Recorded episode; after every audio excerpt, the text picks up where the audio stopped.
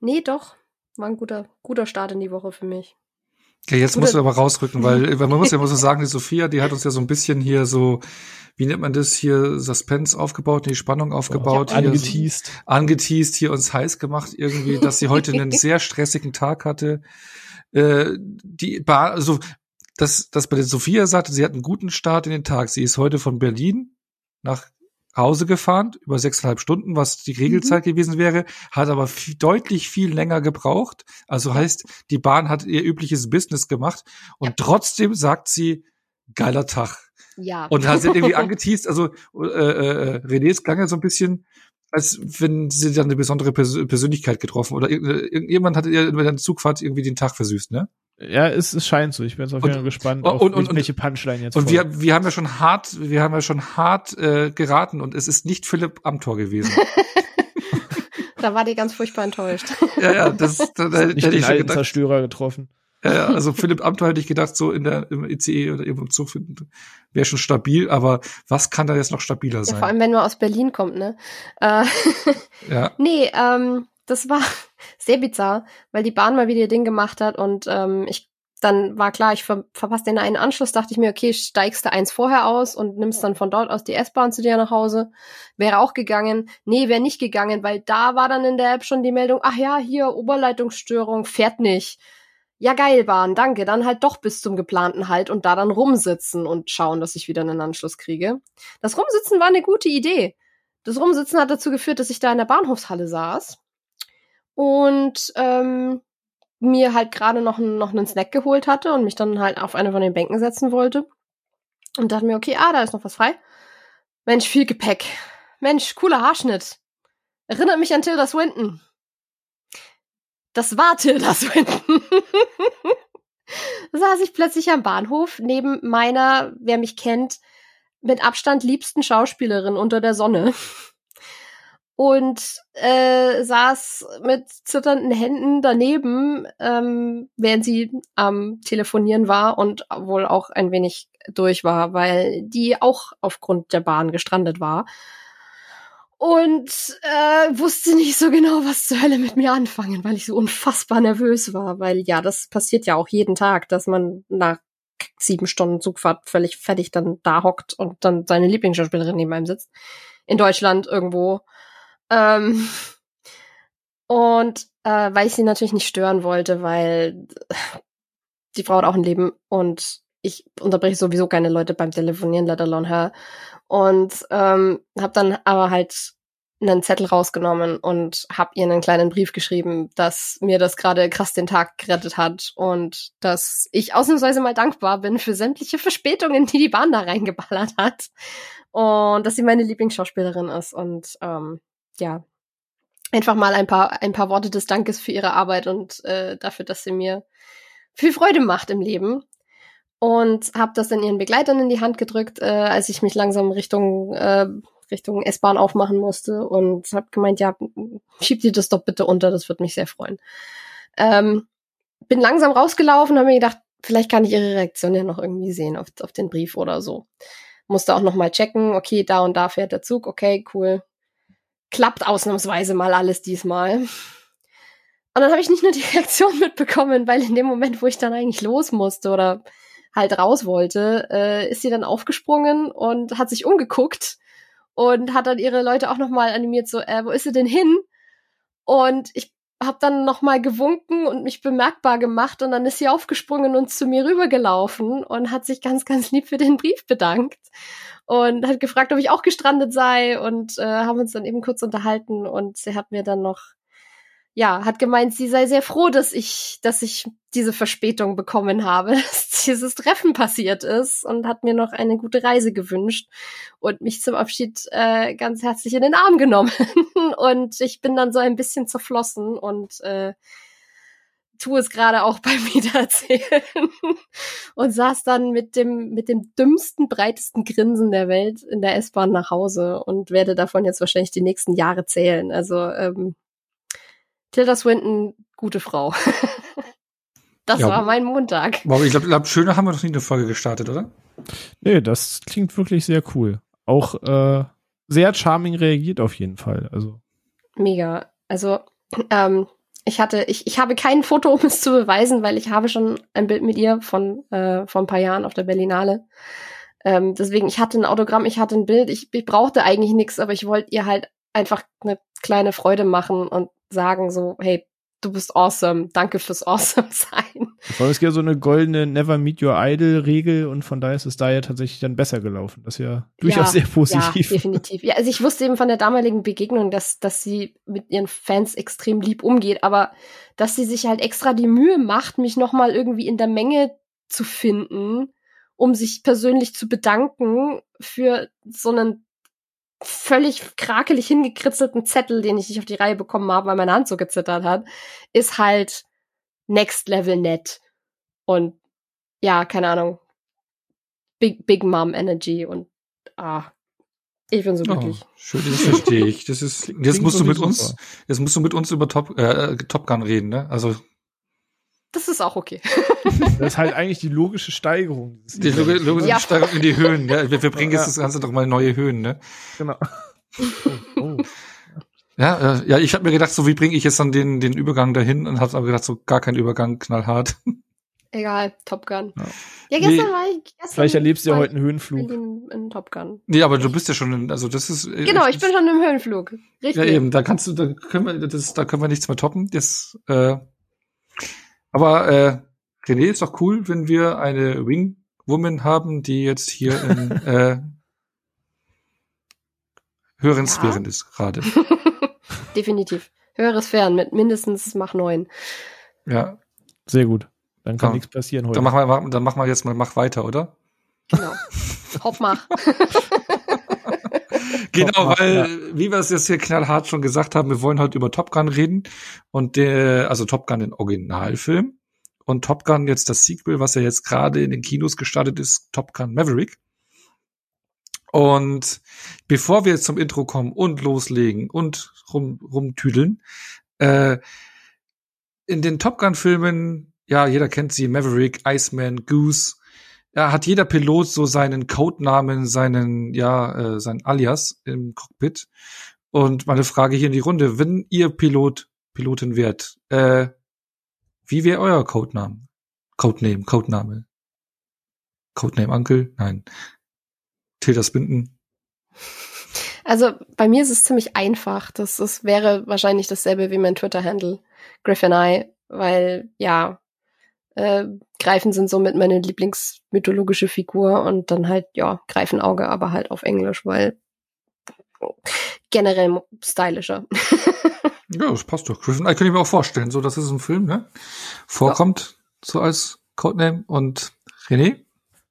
Ähm, ja, ich musste ja kurz, musste kurz überlegen, weil oftmals ja so, so, so kurze, griffige Namen, die aber auch so ultra cheesy sind. Ähm, aber gerade deswegen funktioniert das, glaube ich, einfach beim Militär ganz gut. Und äh, ihr kennt bestimmt noch aus der Schulzeit so die Zeit, wo jeder jeden nur beim Nachnamen nannte, weil irgendwie Vornamen am Ende heißt eh einer doppelt oder so. Ich weiß nicht, ob es bei euch auch diese Phase gab. Bei uns war das mal so ein ja, Jahr lang gang und gäbe, dass eigentlich man nur beim Nachnamen angesprochen wurde wenn er dann zu viele Silben hat oder so, wird das im Zweifel dann runtergebrochen oder auf Abkürzungen und sowas äh, gemünzt. Und dann kam es dazu, dass das lange Zeit bei mir am Ende nur Cube war, abgeleitet von meinem Nachnamen. Und äh, das wäre es wahrscheinlich dann am Ende des Tages auch gewesen. Ja, Cube ist doch auch cool. Ja, klingt auch gut. Ah. Sehr cool. Mach cool. mal ein Crossover mit dir und Iceman, dann haben wir Ice Cube. Oh. Bei der Band. Nice. Ja, bei mir, ich weiß, ich habe jetzt die Frage gestellt, ich habe mir jetzt keinen fancy Namen ausgedacht, weil ich heiße ja eigentlich nicht Onno. Ich würde natürlich auch einfach dann Onno nehmen, weil äh, ist ja nicht mein richtiger Name, ist ja schon mein Kosename, mein Codename. Schock? Du heißt gar nicht so. Ja, ja, für manche ja, ist es schon ein Schock, ne? Nach 58 Folgen, jetzt sind es, der heißt gar nicht Onno. Ja. Da, das hatten wir schon. das hatten wir in der Jubiläumsfolge. Aber es ist wirklich so, aber es ist halt wirklich so, wir hatten es bei uns im Freundeskreis mal, da hieß halt jemand, äh, äh der hat mal Döner genannt. Und dann äh, damals, es war vor x Jahren, äh, hat meine Frau dann seine seine äh, äh, Wohnung mieten wollen oder er ist halt ausgezogen und wir wollten uns die Wohnung angucken, damit wir die halt, dass sie sie mieten kann halt als Nachmieterin. Und dann standen wir vor der Tür und wussten nicht, wo wir klingeln sollten, weil da stand halt nirgendwo Döner. Nun. Wir kannten den auch schon x Jahre und äh, ich habe, glaube ich, bis zu dem Zeitpunkt nicht gewusst, wie er mit Nachnamen heißt.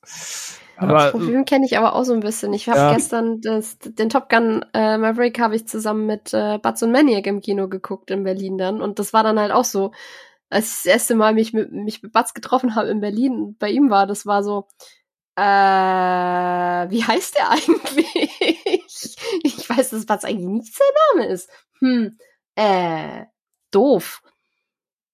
Stand ich auch ein bisschen dumm da. Ja. Ja, aber so Situationen kenne ich auch. Wir hatten auch einen Kumpel im Freundeskreis, den nannten alle nur Gille. Ich weiß bis heute nicht, warum. Und es wurde auch nie erklärt. Es hieß, existiert schon seit Schulzeit nicht hinterfragen. Und eigentlich kam er immer nur irgendwo dazu. Das heißt, es war auch nie wichtig, seinen wirklichen Nachnamen zu kennen. Aber irgendwann sollten wir zu ihm und dann standen wir auch zu dritt verzweifelnd vor der Klingel und haben dann einfach überall geklingelt und einfach seinen Spitznamen durchs Treppenhaus gerufen. Das führt uns dann auch zum Ziel, aber sicher auch zu einigen verwunderten Nachbarn von ihm. Ja, sowas passiert, ne, wenn so, so Namen so ein Eigenleben kriegen. Aber um Namen soll es ja heute nicht gehen, sondern um Top Gun, Teil 1 und Teil 2. Und bevor wir da in die Lüfte steigen, würde ich mal äh, um Ruhe im Saal beten.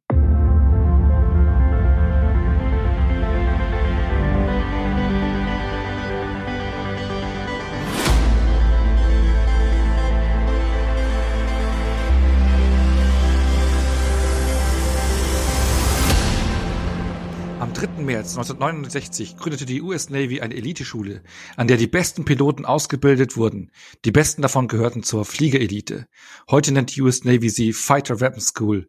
Die Piloten nennen sie Top, Top Gun. Gun. Genau. So als Einstieg die ersten Worte, die ja damals gekommen sind bei Top Gun, dem Originalfilm aus dem Jahr 1986 äh, von Tony Scott in der Regie. Ähm, ja, ist ein, ein ja, Relikt der 80er Jahre, ne? Damals kann man schon fast so sagen, mit einem Budget von 15 Millionen Dollar, wo auch ja die, äh, ich glaube, irgendwie die Navy, die US-Regierung ein bisschen Geld zugeschossen hat, hat dann ein Spiel erreicht von 357 Millionen. Also richtiger Hit gewesen. Ähm, auch was die Musik betrifft, aber das werden wir später äh, sprechen. Was die Darsteller betrifft, die zu Stars geworden sind, also so ein richtiger 80s-Hit. Also eh verwunderlich, warum erst jetzt 36 Jahre später ein Sequel kommt, weil bei dem Erfolg von damals. Und ähm, ja, bevor wir jetzt äh, tiefer über den ersten Teil reden, hätte ich mal so in die Runde gefragt, wann, wann war denn so euer erstes Mal, wann ihr Top Gun gesehen habt? Habt ihr denn jetzt vor dem neuen Teil erst nachgeholt oder damals schon äh, gesehen? Die Sophia schnauft schon. Wie war es denn mhm. bei dir? Freitag. Am Freitag habe ich ihn zum ersten Mal gesehen. Ich habe mir ein, ein, ein Top Gun-Wochenende gemacht, weil ich hatte nie das Bedürfnis, den zu gucken, weil ich, weiß nicht, nö, einfach nicht in irgendeiner Form Interessensgebiet und mhm. ich bin jetzt auch nicht der allergrößte Tom Cruise-Fan. Ich habe mega Respekt vor dem, was der actiontechnisch macht, aber ähm, ich liebe ihn in Night of Tomorrow und ich liebe ihn in Rock of Ages ähm, und das, das war's dann so ungefähr. Mhm. Der war für mich halt nie so dieser, dieser, dieser Magnet. Also es gibt ja genügend Leute, die sagen, oh, neuer Tom Cruise-Film muss ich gucken. Ja. ähm, und das war halt für mich nie so und deswegen halt am Freitag erst. Und, und, nach, und, und auch, auch, nach langer Zugfahrt und auch ziemlich durch mit einer Freundin daneben, die genauso durch war und die dann einfach immer wieder zwischendrin so super sarkastische Kommentare mit reingeworfen hat, dass ich mich jedes Mal weggeworfen habe, weil es so, so die ganze Zeit Stille und dann kommt wieder so ein absolut böser Seitenhieb, so Stand-up-mäßig und dann wieder nichts mehr. Es war, es war sehr unterhaltsam. Ja, cool. Ich glaube, da kannst du nachher noch ein paar ausführen, aber so mhm. nur in aller Kürze jetzt noch nicht so ausführlich, noch kein Fazit, noch kein Review, noch keine Ausarbeitung, Nein. Analyse. Wie war so dein allererster Eindruck direkt danach, wo der Abspann lief? So, warst du begeistert oder hat dich irgendwas begeistert oder war dann eher so, ich glaub, ah, okay, das ist jetzt also dieser Kultfilm?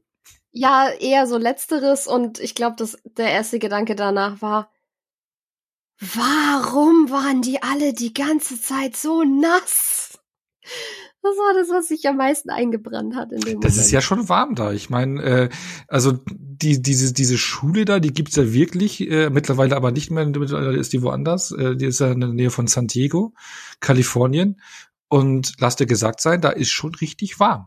Ja. Schaut euch mal Dokus zur richtigen Ausbildung und so weiter an, da trägt niemand ein Shirt irgendwann. Also Nicht bei den Szenerien, die, die Top Gun da inszeniert. Also. Ja, aber selbst in Szenen, wo sie nicht irgendwie da in der Sonne sind oder sonst irgendwas, selbst wenn sie irgendwo casual rumloungen zu Hause, sind sie trotzdem immer des Todes verschwitzt. Ja, auch Also das es trage im ist war. Sommer auch kein Shirt. So, Oder, wie meine Freundin es gesagt hat, Luftfeuchtigkeit 800 Prozent. Ja, sicher.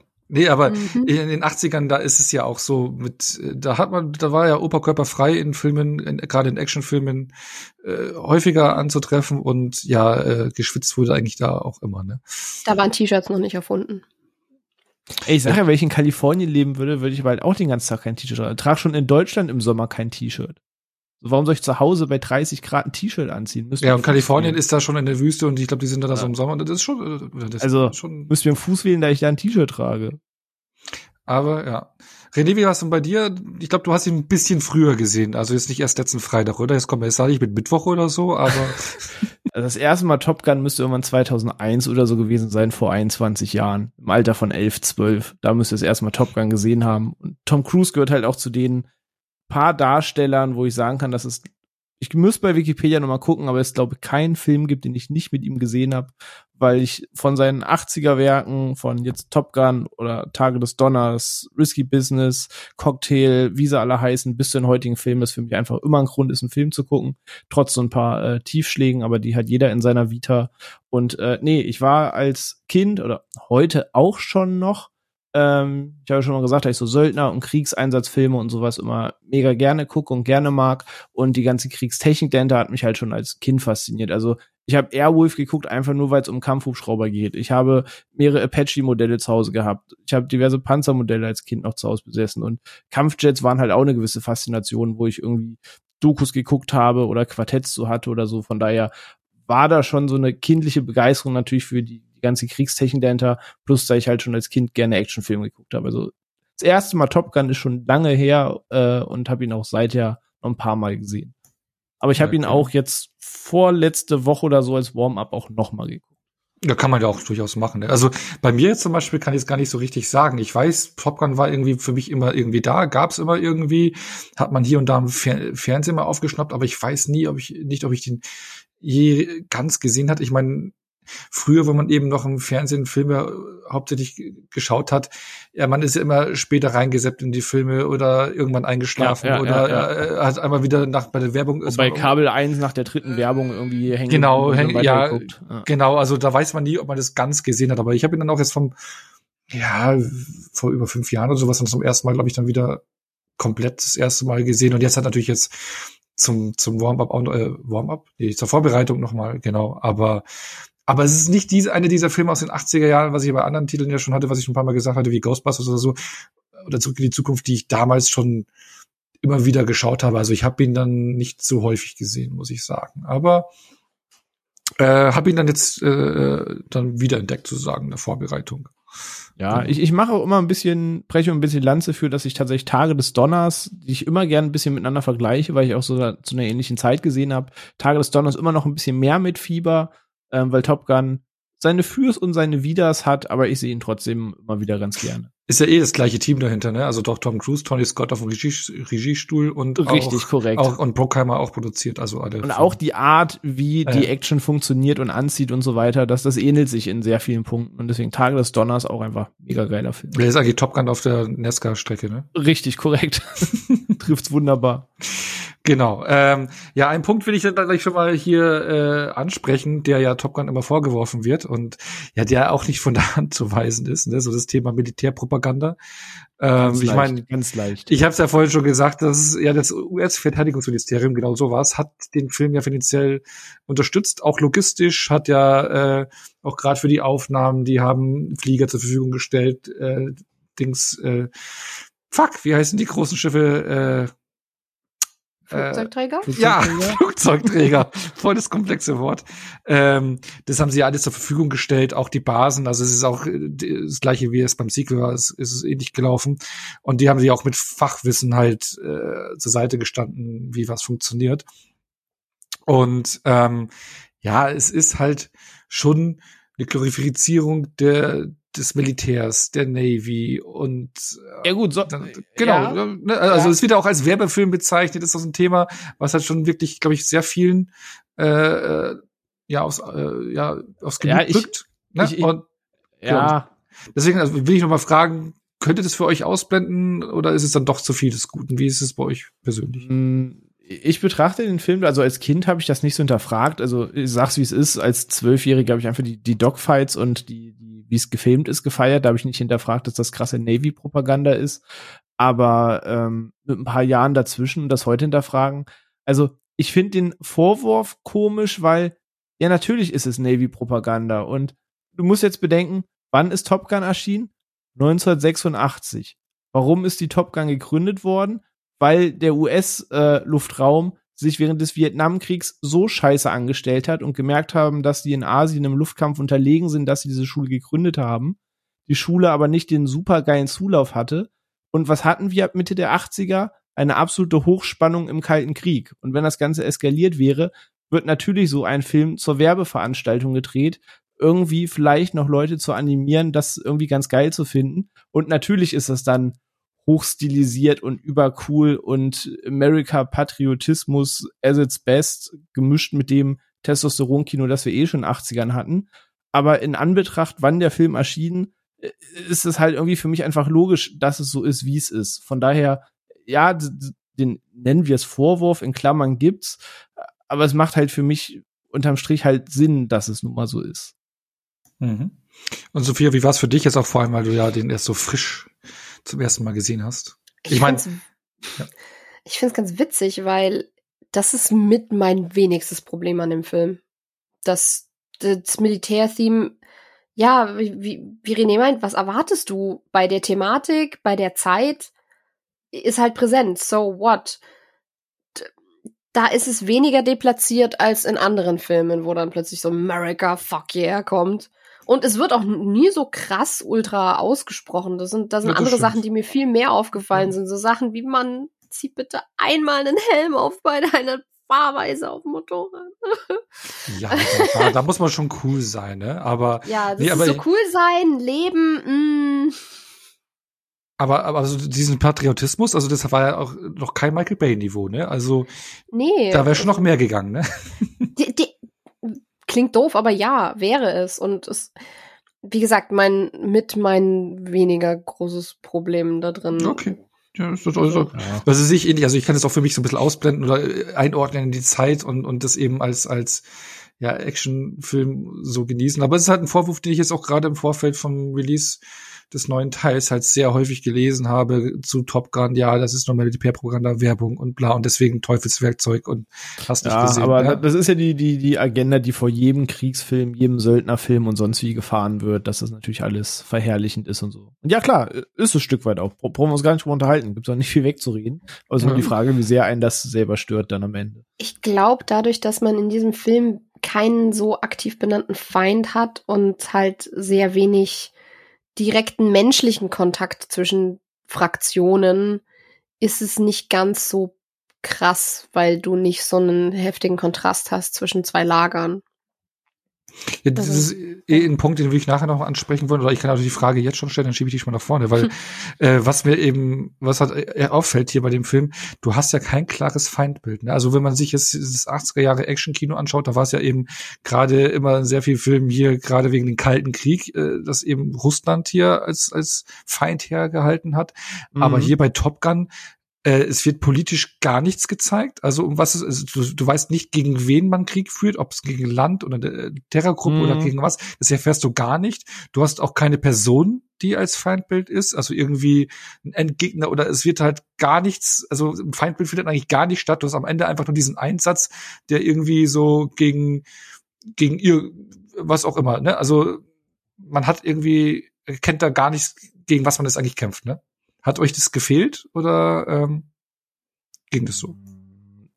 Ja, also heutzutage mehr als damals. Damals hat, hat, fand ich ja schon okay, dass dann nun mal sehr viel aus Trainingsszenen und so weiter besteht. Und es ist ja auch nicht der Actionfilm, wo äh, Allianz A gegen Allianz B kämpft und am Ende ist wichtig, wer gewinnt, sondern eben ihr habt es ja gerade schon erläutert, es soll ja darum gehen, dass du diesen Spirit kriegst, Teil dieser Einheit zu sein und alles ist irgendwie verbrüdert und alles ist cool miteinander und jeder deckt sein zur Linken und so weiter. Sprich das, was wir auch alle in 300 Jahre später gefeiert haben, wo eingeölte Typen stehen, sich ankrunzen und sagen, schütz immer den zu seiner Linken. Diese ganze Mentalität kommt irgendwo her und äh, Top Gun ist da ja halt wie der typische Kriegsfilm, der dann endet, bevor es hässlich wird im Kriegsfilm. So, du sollst natürlich nur das sehen, dass es alles geil ist, Teil dieser Einheit zu sein und deswegen basiert ja ein Großteil bis auf einen Einsatz am Ende ja eigentlich auf diesen Trainingseinsätzen und so weiter, dass du einfach ein Spirit für die Sache als solches kriegen sollst. Ich fand das schon immer ganz in Ordnung so. Mhm. Also es passt auch zum gesamten Film, der fairerweise der erste Teil nicht komplett auf Action gebürstet ist und immer 50% Staunen und 50% Fremdscham in mir auslöst. Und das hält sich immer so, so, je nach Szene die Waage. Mhm. Sophia, wie was bei dir? Hat dir da was gefehlt? Mm. Nun. Ähm, jein. Ähm, ich habe ich hab jetzt nicht gesagt, oh, ich muss aber den konkret benannten Gegner haben. Ähm, aber ich muss ehrlich sagen, dadurch, dass also der Film ist auch nicht doll gemischt, habe ich dann festgestellt, so beim Angucken. Also da, ich, es war teilweise wirklich schwierig, das, die, die Waage zu halten zwischen bei den Dialogen raufdrehen wie Sau, die ähm, Lautstärke, und bei Take My Breath Away zum 5000. Mal dann wieder runterzudrehen. ähm, aber sowohl in der Mischung als auch in Writing von den Dialogen und allem ging für mich ein paar Mal unter, was eigentlich gerade auf dem Spiel steht bei dem tausendsten Flug, den wir jetzt gerade haben. Es war manchmal ein bisschen schwer ersichtlich, so, okay, Moment, haben wir wirklich Gegner? Ist das jetzt Training? Nee, okay. Aber jetzt ist ein Gegner, okay, jetzt ist es ein Einser. Okay, äh, hä? Da bin ich manchmal ein bisschen rausgeflogen und ähm, kann auch an meiner Müdigkeit gelegen haben, zugegebenermaßen an dem Abend. Aber es ist manchmal ein bisschen chaotisch und ein bisschen klarer abstecken, das ist das Ziel, das kann passieren, das steht auf dem Spiel, hätte dem gut getan. Das haben sie dann im zweiten Teil Gott sei Dank ein bisschen gerichtet. Ja, das für, für, aber das, ja. ja. das hat mir gefehlt. Nicht ein konkretes Feindbild, aber einfach ja. nur ein bisschen klarere Kommunikation an den Zuschauer. Also die Danger Zone, äh, nee. Also genau, sag mir, die wo Gefahr. die Danger Zone anfängt. Genau, die Gefahr, ne? Aber was mir jetzt irgendwie so gerade aufgefallen Meter in der Luft. Genau, aber was, was, was mir jetzt gerade irgendwie so aufgefallen ist, ist äh, das Hardback, Mann. Der Film, der Film hat eigentlich so eine typische 80s-Struktur, ne? Also, wo du es äh, auch gesagt hast, dass es sehr viele Trainingsfights sind. Ich meine, du hattest Rocky, du hattest äh, äh, auch so diese ganzen Karate-Tiger, Karate-Kid und sonst irgendwas. Du hast auch, das ist zwar jetzt woanders gelagert, aber du hattest immer die, viele dieser gelagerten Filme, wo du erstmal trainieren musstest und am Ende irgendwie deine Skills zeigen musstest und den Endkampf hattest. Ne? So war ja eigentlich Top Gun auch aufgebaut. Ne? Aber er hatte keine keine tolle Trainingsmontage zu Ultra Synthi Musik. Oh, das fand du, ich schade. Du hast schon, ähm, ja. ja die, die Trainingsszenen sind tatsächlich meistens eher spielen komplett von Anfang bis Ende und du hast nicht diese tollen ich also mag einfach, ich mag einfach Trainingsmontagen. Diese so Montagen natürlich, so. und, ja, die sind unschlagbar, ich weiß, ja. Das, das, das, das stimmt. Aber im Prinzip einmal diese Struktur, aber du hast halt eben nicht dieses Ziel, diesen, diesen, diesen, diesen, ja, Bösewicht am Ende, der ja auch in den, diesen Art gelagerten Film, was ich meinte, ja, eigentlich nur diese Mix, die am Ende angreifen bei dem Patrouillenflug. Genau, aber ja, es ist halt irgendwie so, wie du auch gesagt hast, René, äh, eben dieses Team zusammenschmeißen. Ne? Das ist halt mhm. auch so mhm. ein sehr, sehr großer Aspekt. Aber wir sind jetzt gerade eh schon in den Lüften gewesen. Ne? Also der Film hat ja auch schon einige Flugsequenzen. Und ähm, ja, auch die, die, also die, die Darsteller, die von den Piloten, die sind auch tatsächlich damals äh, fast jeder mindestens einmal mit einer Tomcat mitgeflogen. Ähm, da wurden auch Filmaufnahmen verwendet. Und sie du haben sogar zwei äh, richtige ähm, ja, Ka äh, Kampfjets abschießen dürfen. Also die hatten zwei reelle Abschüsse genehmigt bekommen und auch ähm, gedreht dann. Und die haben sie aus mehreren Winkeln äh, gedreht, diese Abschüsse, und haben sie dann mehrfach in diesem Film verteilt dann auch, so dass es die Wirkung hatte, dass es mehrere Abschüsse sind. Und eben hat man damals ja schon versucht, realistische Flugszenen zu kreieren. Ja. Ich meine, wir werden nachher noch über den neuen Teil reden, der, der ist noch mal ein bisschen anders für unterwegs, aber wie fandet ihr jetzt hier schon im Original die Flugsequenzen? Hat euch die schon abgeholt? Fandet ihr das schon spektakulär? Also wie gesagt, das, man muss ja da, sich da auch ins Jahr 1986 denken, ja, nicht mit dem zweiten Teil vergleichen. Es war noch ein bisschen andere Zeit, es war nicht so viel möglich, aber hat, haben euch diese Sequenzen schon abgeholt oder war es eher so, ja, ey, das, ich sag's wie es ist, das ist das, was für mich heute noch funktioniert. Also der Film kitscht zu 50 Prozent, wie vorhin gesagt, echt aus Kitsch und Fremdscham und da sind Sachen, wo du heute wirklich die Augen verdrehst und wenn man da nicht blöd gesagt mit groß geworden ist, ist das ganz schwierig heute zu gucken. Das ist vollkommen klar. Ja, Aber die anderen 50 Prozent, das funktioniert halt heute noch und auch dafür ist der Film von 1986 und bald 40 Jahre ist, wie der gefilmt ist, tütet der so manchen Actionfilmen heute noch ein, weil klar, da hat die Navy unterstützt und die Navy ist geflogen und die geben sich natürlich auch Mühe, dass das geil aussieht, um es für sich zur Werbung und so weiter zu benutzen. Und die Flugszenen sind ja teilweise noch in anderen Serien sogar verwendet worden, weil äh, da das eh so teuer war und man die für mehr nutzen wollte als Ja, ja genau. In, in Jack, Jack glaube ich, und in, äh, wie heißt der, MacGyver. Ach, okay, Namen, ja, Namen muss sie nicht mehr, genau. aber ich und, hatte auf jeden Fall mal gelesen, dass und, das mehrfach verwendet wurde. Genau, und vor zehn Jahren gab es auch so ein Militärvideo, ein chinesisches Militärvideo, da wurden auch Szenen aus dem Film verwendet. Wow, okay, das ist mal Reichweite. Und, und du hast, glaube ich, auch eine, eine der F-14 Staffeln im Film ist, glaube ich, auch eine echte Staffel, die da gefilmt wurde, die dann in ihrer Stammformation geflogen ist und so weiter. Ähm, aber das ist auch heute noch betrachtet, finde ich, geil gefilmt. Also ich habe den jetzt das erste Mal in 4K gesehen, jetzt äh, letzte Woche hatte ihn davor noch in der typischen HD-Fassung gesehen und auch die Aufarbeitung ist top-notch für einen Film in dem Alter. Ähm, und ich finde, was da in der Luft abgeht, das sieht halt heute noch nice aus. Sagst du? Und jetzt haben wir die, ja. genau, jetzt haben wir die Sophia, die den auch heute noch geschaut hat, also nicht heute noch, aber Aha. vor, vor, vor, vorgestern noch. Mhm. Äh, also kann auch heute noch die Action von 1986 mithalten, wenn man den heute noch anschaut.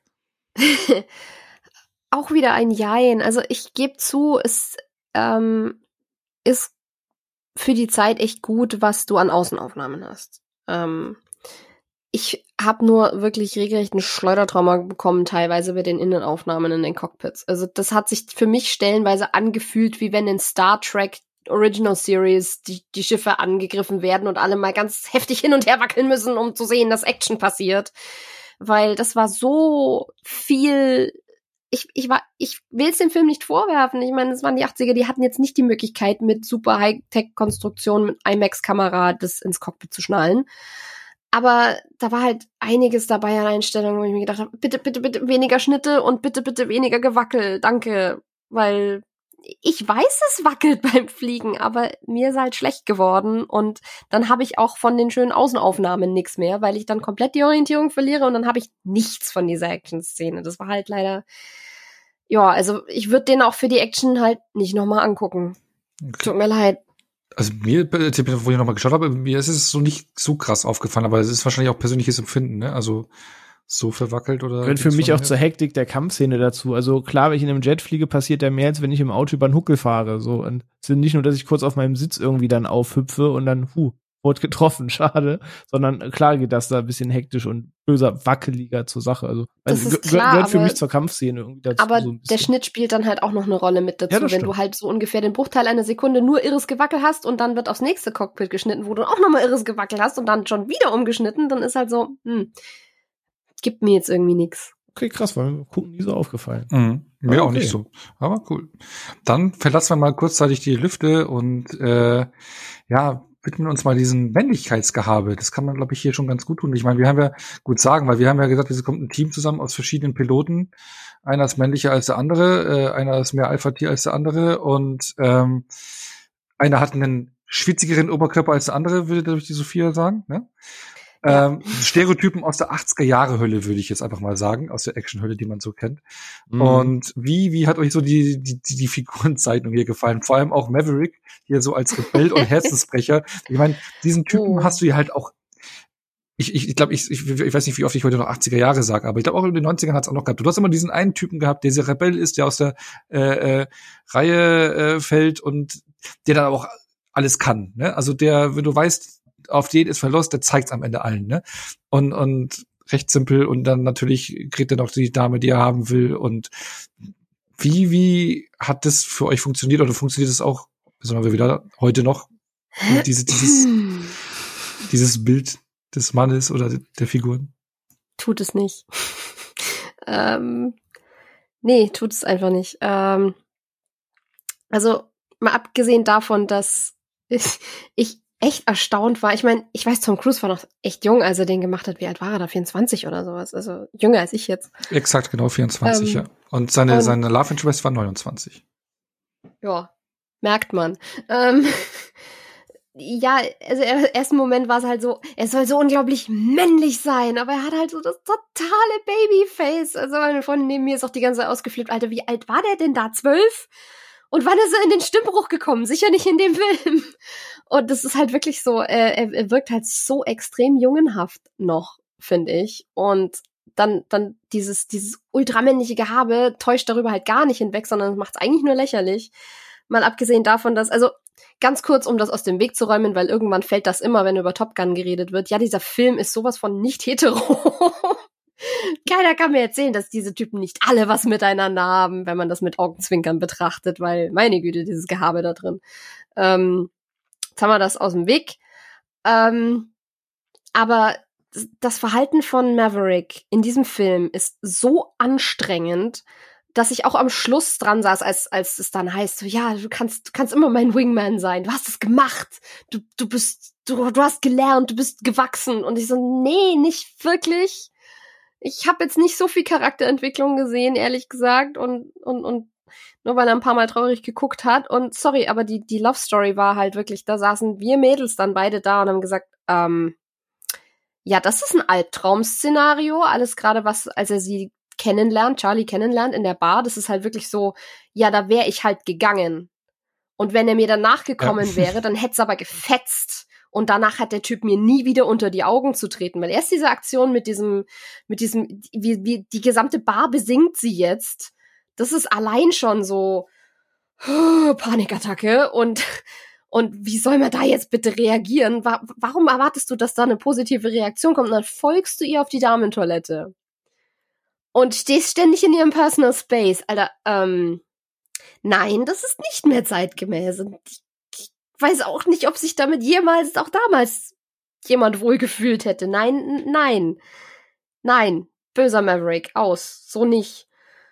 Also da, da das, hat, das hat uns beide wirklich ehrlich gestresst, weil wir gesagt haben, wie, wie, wie könnt ihr das jetzt bitte romantisieren? Das ist ja, und das ist von ihr zurück dann zum Schluss halt auch nicht viel besser, wo sie ihm dann in so einer Verfolgungsjagd mit dem Auto hinterherfährt und Zivilisten gefährdet für diesen Scheiß.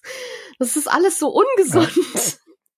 Ich glaube, also, das sind auch so die Momente, was der René vorher gemeint hatte, so diese 50 Prozent, die so so Fremdscham, Fremdscham auslösen. Ja, ja vor allem, ja. ich habe auch äh, auch in den Film gedacht, so dass äh, so Maverick, richtig sympathisch ist er ja irgendwie nie, ne? Also äh, ist er mhm. egoistisch eigentlich äh, die ganze Zeit erstmal, achtet nur auf sich, äh, auf die anderen nicht. Ernst? Sieht, genau, nimmt sich, meint, er ist der Allergeilste, aber gliedert sich nicht unter und meint, er kriegt jede Frau und bla und also das, das als Sympathieträger einzuführen, ist halt schon Wobei ich aber finde, manchen Szenen, dass Tom Cruise schon einen gewissen Charme hat, wo er das so ein bisschen weglächeln kann. Ja, aber, also wenn aber, der, wenn der nicht dieses absolute Spitzbubengrinsen gepachtet hätte, dann hätten wir den Film wahrscheinlich ausgemacht. So war es halt so, du hast, du hast wirklich Glück, dass du so viel Charisma hast, Junge. Ja. Es ist hart an der Grenze und gutheißen tun wir es sicher nicht. Aber du kommst gerade noch damit durch, dass wir den Film jetzt fertig gucken. und ja, ähm, die, die Love Story im Allgemeinen war halt so, ähm, also ich will nie wieder Take My Breath Away hören. Nie wieder. Bitte. Und ich will, äh, kurz vorgegriffen, aber mein, mein erstes Fazit zu Top Gun Maverick war ja wirklich so. Maverick hat gelernt, wie man sich mit der Zunge zurückhält beim Küssen, weil, ähm, das war, das war unangenehm zuzugucken, ehrlich gesagt, bei der Sexszene. Meine Freundin meinte dann irgendwann nur so, Alter, er ist doch kein Lolli. Also Nein, ist er nicht. Du kennst, kennst du die Hotshots-Parodie? Ja, die habe ich hm. lange, lange vor Top Gun gesehen. Und ich finde, so weit ist der Sprung zwischen den beiden Filmen gar nicht, im Gegensatz zu anderen Parodien von Filmen. Wir haben dann auch irgendwann gesagt, irgendwie fühlt sich das gerade so an, als würde der Film sich parodieren, während er gedreht wird. Was passiert hier eigentlich? Das könnt ihr doch nicht ernst meinen, was hier teilweise abgeht. Das, nein. So. Oh, ja, nö. Und René, wie war's bei dir? Wolltest du auch sein wie Maverick oder auch da, das eher alles das, das Fremdscham, die Fremdscham-Zone? Mm, Ja, da sind wir wieder bei dieser Sache mit Produkt seiner Zeit und so weiter. Ne? Das, das ist furchtbar schlecht gealtert und äh, da werden Sachen romantisiert, die halt heute nicht mehr so romantisiert werden oder wo man sagt, dass das geht gar nicht, die aber lange Zeit als quasi romantisch gelten. Auf Social Media gibt's ja teilweise heute noch die Diskussion, wenn wieder irgendein Bahnstalker irgendwie einen Brief schreibt und die einen finden süß und die anderen mega creepy. Ähm, also das Thema ist ja irgendwie immer noch aktuell. Und klar stellst du das heute nicht mehr so dar wie im ersten Top Gun. Das ist schon alles massiv unangenehm, wenn man das heute guckt. Ähm, aber auch da, du musst es in der Zeit betrachten, in der es gedreht worden ist und wie 80s Action-Kino funktioniert hat. Und da gehörte er halt tatsächlich noch mehr zu den Charming Boys, wenn man ganz ehrlich ist. So, er sollte cool sein, er sollte lässig sein, er hat dafür gesorgt, dass die Aviator von Ray-Ban durch die Decke ging und bis heute einen Kultruf genießt. Ähm, und er war einfach eine gewisse Style-Ikone in diesem Film. Und das funktioniert heute alles nicht mehr, aber man muss es halt in einer Zeit von vor fast 40 Jahren betrachten und da liefen die Uhren fairerweise da halt einfach noch ein bisschen anders. Aber ja, das sind halt genau die 50 Prozent, die heute wirklich schwer anzugucken sind, weil wenn es kitschig wird, dann wird es halt richtig kitschig und trieft. Und das ist auch nicht ganz cool, und deswegen sage ich, es sind immer 50 Prozent, die so schlagen und 50 Prozent, die so schlagen. Da, dazu muss ich noch sagen, dass ich den Style den, das geringste Problem finde. Ich habe dann, ich habe dann einen Softspot für für so ja diese Fliegerjacken und diese knallengen Jeans. So ja, ich, ich muss davon ein bisschen schmunzeln. Und die irgendwie, er könnte irgendwie einen Helm bei einem Motorradfahren aufsetzen. Ja, denke, wir ja. reden aus einer Zeit, wo Arnold Schwarzenegger einen Raketenwerfer mit vier Raketen in einer Hand hält und damit einen Gebäudeblock wegjagt. Die kleinste Sorge in den 80s war, ob du einen fucking Helm auf Motorrad trägst. Ich so, weiß. ich weiß. Nee, aber ja, so Fliegerjacken und Bikerjacken und so, das, das damit, damit habe ich kein Problem. Die, die dürfen Leute auch gerne noch weitertragen. Ich mag das irgendwie. I don't know. Aber ja, ganz kurz zu der Szene, wo er dann bei ihr, auch wo er bei ihr zu Hause aufschlägt und dann sagt, ja, ich spring noch kurz bei dir unter die Dusche, hast du da ein Problem mit? Wir haben, wir haben Gott froh aufgeatmet, als sie gesagt hat, ja, da habe ich ein Problem mit. Gut, die Frau kann Grenzen setzen, hurra!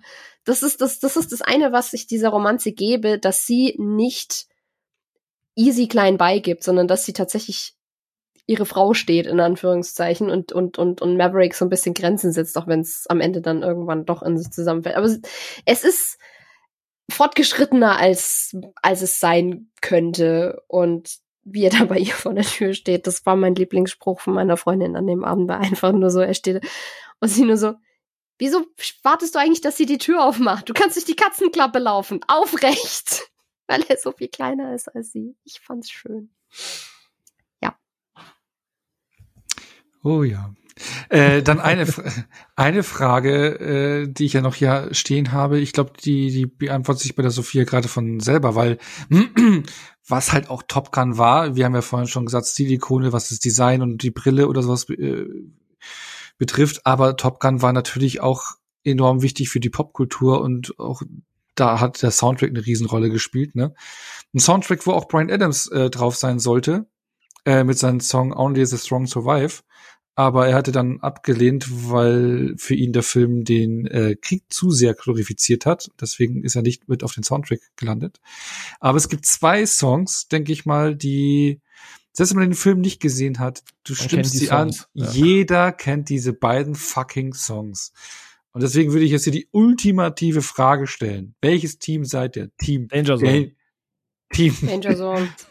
Danger Zone oder seid ihr Team Take My Breath Away. Aber ey, ich glaube. Ey, ich mag Rockballaden der 80er, ne? Wirklich. Wir können uns da über I Wanna Know What Love Is von Foreigner unterhalten. Wir können uns da über viele andere Songs unterhalten. Aber Take My ja, Breath okay. Away von Berlin ist ein räudiger Love-Song. Ja. Ich sag's, wie es ist. Ich Alles, was hab René den Song sagt. auch abseits von Top Gun noch nie gefühlt. Und ich habe wirklich einen Softspot für 80s Rock-Love-Songs. Ah, ich finde ihn gar nicht so schlimm, ehrlich gesagt, ne? Ich liebe 80er Rock in jeder Hinsicht und Metal und alles, was da passiert ist. Ich habe nach Top Gun Maverick mit Freunden dann zu Hause noch den Extended Cut von Rock of Ages geguckt. Auch 80er, auch 80er Musik, auch Tom Cruise. Und perfektes Doppelfeature eigentlich. Und alles ist diesem Film lieb ich ja, außer ähm, More Than Words, den kann ich auch nicht ab. Aber alles gut. Ich liebe diese Ära, ich liebe diese Musik in der Hinsicht sage ich immer, ich bin im falschen Jahrzehnt geboren. Aber Take My Breath Away, wie gesagt, will ich nie wieder hören. Der ist grauenhaft. Und dass der einfach dreimal gespielt wird in diesem Film, hat mich dann irgendwann echt fertig gemacht. Ja, okay. aber war ein krasser das Erfolg. Das hat mir jetzt den Atem, aber dann gehen wir weiter zu meiner nächsten Frage. Ihr seid jetzt im Jahr 1986. Er geht ins Kino, schaut Top Gun, kommt raus aus dem äh, aus dem Saal, geht ins Kinofoyer und sieht da eine Rekrutierungskabine direkt für die Navy. Würde er direkt unterschreiben, ja oder nein? Als Frau in den 80ern ins Militär, mh, hm, ich weiß, ich glaube nicht. Nee. Ja, oder wir können das dann, äh, oder, oder sagen wir mal so, ich schieb dann jetzt noch mal Top Gun Maverick davor. Du kommst jetzt, äh, wann hast du ihn gesehen? Samstag, Sonntag? Sonntag? Gestern? Ja, kommst aus dem Kino raus und hast eine Rekrutierungs, weil ich glaube, heutzutage ist es ein bisschen anders. Und hast, willst du sofort unterschreiben? Nee. nee. Sowas von nicht, als erklärte Pazifistin. Mm -mm. Aber René, oder? Nee, also ich sag's, wie es ist. Ich, ich finde das alles faszinierend, ich habe ja vorhin schon gesagt, und ich fasziniere mich auch für die ganze Technik und Kunst dahinter. Aber ich bin auch einfach ein Dude, der inzwischen gern um 17 Uhr Feierabend hat und zu Hause ist. Und ich glaube, so ein Leben irgendwo in Nevada, in einem Hangar oder irgendwo auf einem Flugzeugträger beim Einsatz, fühle ich einfach nicht so. Finde ich cool, können aber andere machen. Aber okay. fairerweise muss man geschehen, hat der Film da sein äh, Ziel erfüllt, weil der Zulauf in diesem Jahr war halt so groß wie in keinem anderen Jahr mehr. Ja, ja, genau. Also es hat halt bei genug Leuten gefallen. Genau, fairerweise. Das, ist auch der Punkt, wo ich auch hinaus wollte. Ich meine, ja. war jetzt auch eher so spaßig gemeint, die Frage, weil es war tatsächlich damals so, dass sie wirklich Rekrutierungskabinen in den Kinofoyers platziert hatten. Ich meine, wer auch schon mal in den USA in einem Footballstadion war oder sonst irgendwas. Ähm, ich wollte es gerade sagen, es ist halt ja, sauschwer mit uns Deutschen zu vergleichen. Ja, ne? ja, Bundeswehr hat bei uns einen ganz anderen Stellenwert als die Army mhm. und alles, was ja, oder die Navy die hatten, in Amerika. Die hatten bei uns im Kino einen Werbespot vorgeschaltet vor Top Gun oh, okay. Das okay. war, die Bundeswehr, ähm, oder wie? Hatten ja, wir auch im Kino, ja. ja. Echt, ich weiß gar nicht, ich glaube bei uns nicht, aber schwierig. Ja, genau, weil ist halt bei uns sehr verrufen, während die Army in den USA einfach komplett anderen Status besitzt, ne? Das darf Eben. man dabei nicht vergessen.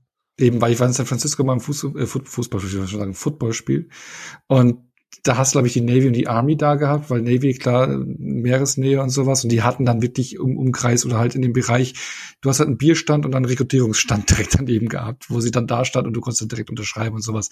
Und kein Wunder, dass sie es damals im Kino halt echt gemacht haben und ja, wie du hast es schon gesagt, René, der Zuwachs war enorm damals, ne? Also gerade eben für diese Gruppe, aber auch äh, für die Navy, also wie viele Leute sich eingeschrieben haben. Es war aber gerade kalter Krieg und ich will mein Land äh, beschützen und so. Ne? Genau, genau. Aber es ist so, dass äh, eben die besagte, ja, bei von den Piloten Top Gun genannte Einheit, also diese diese Schule, ne, ähm, ja, den Ruf, den sie hat durch den Film, also auch nicht nicht mehr so ganz so glücklich sind, ob der großen Bekanntheit und sowas und, und die viele Leute, die halt da reinkommen, nur deswegen.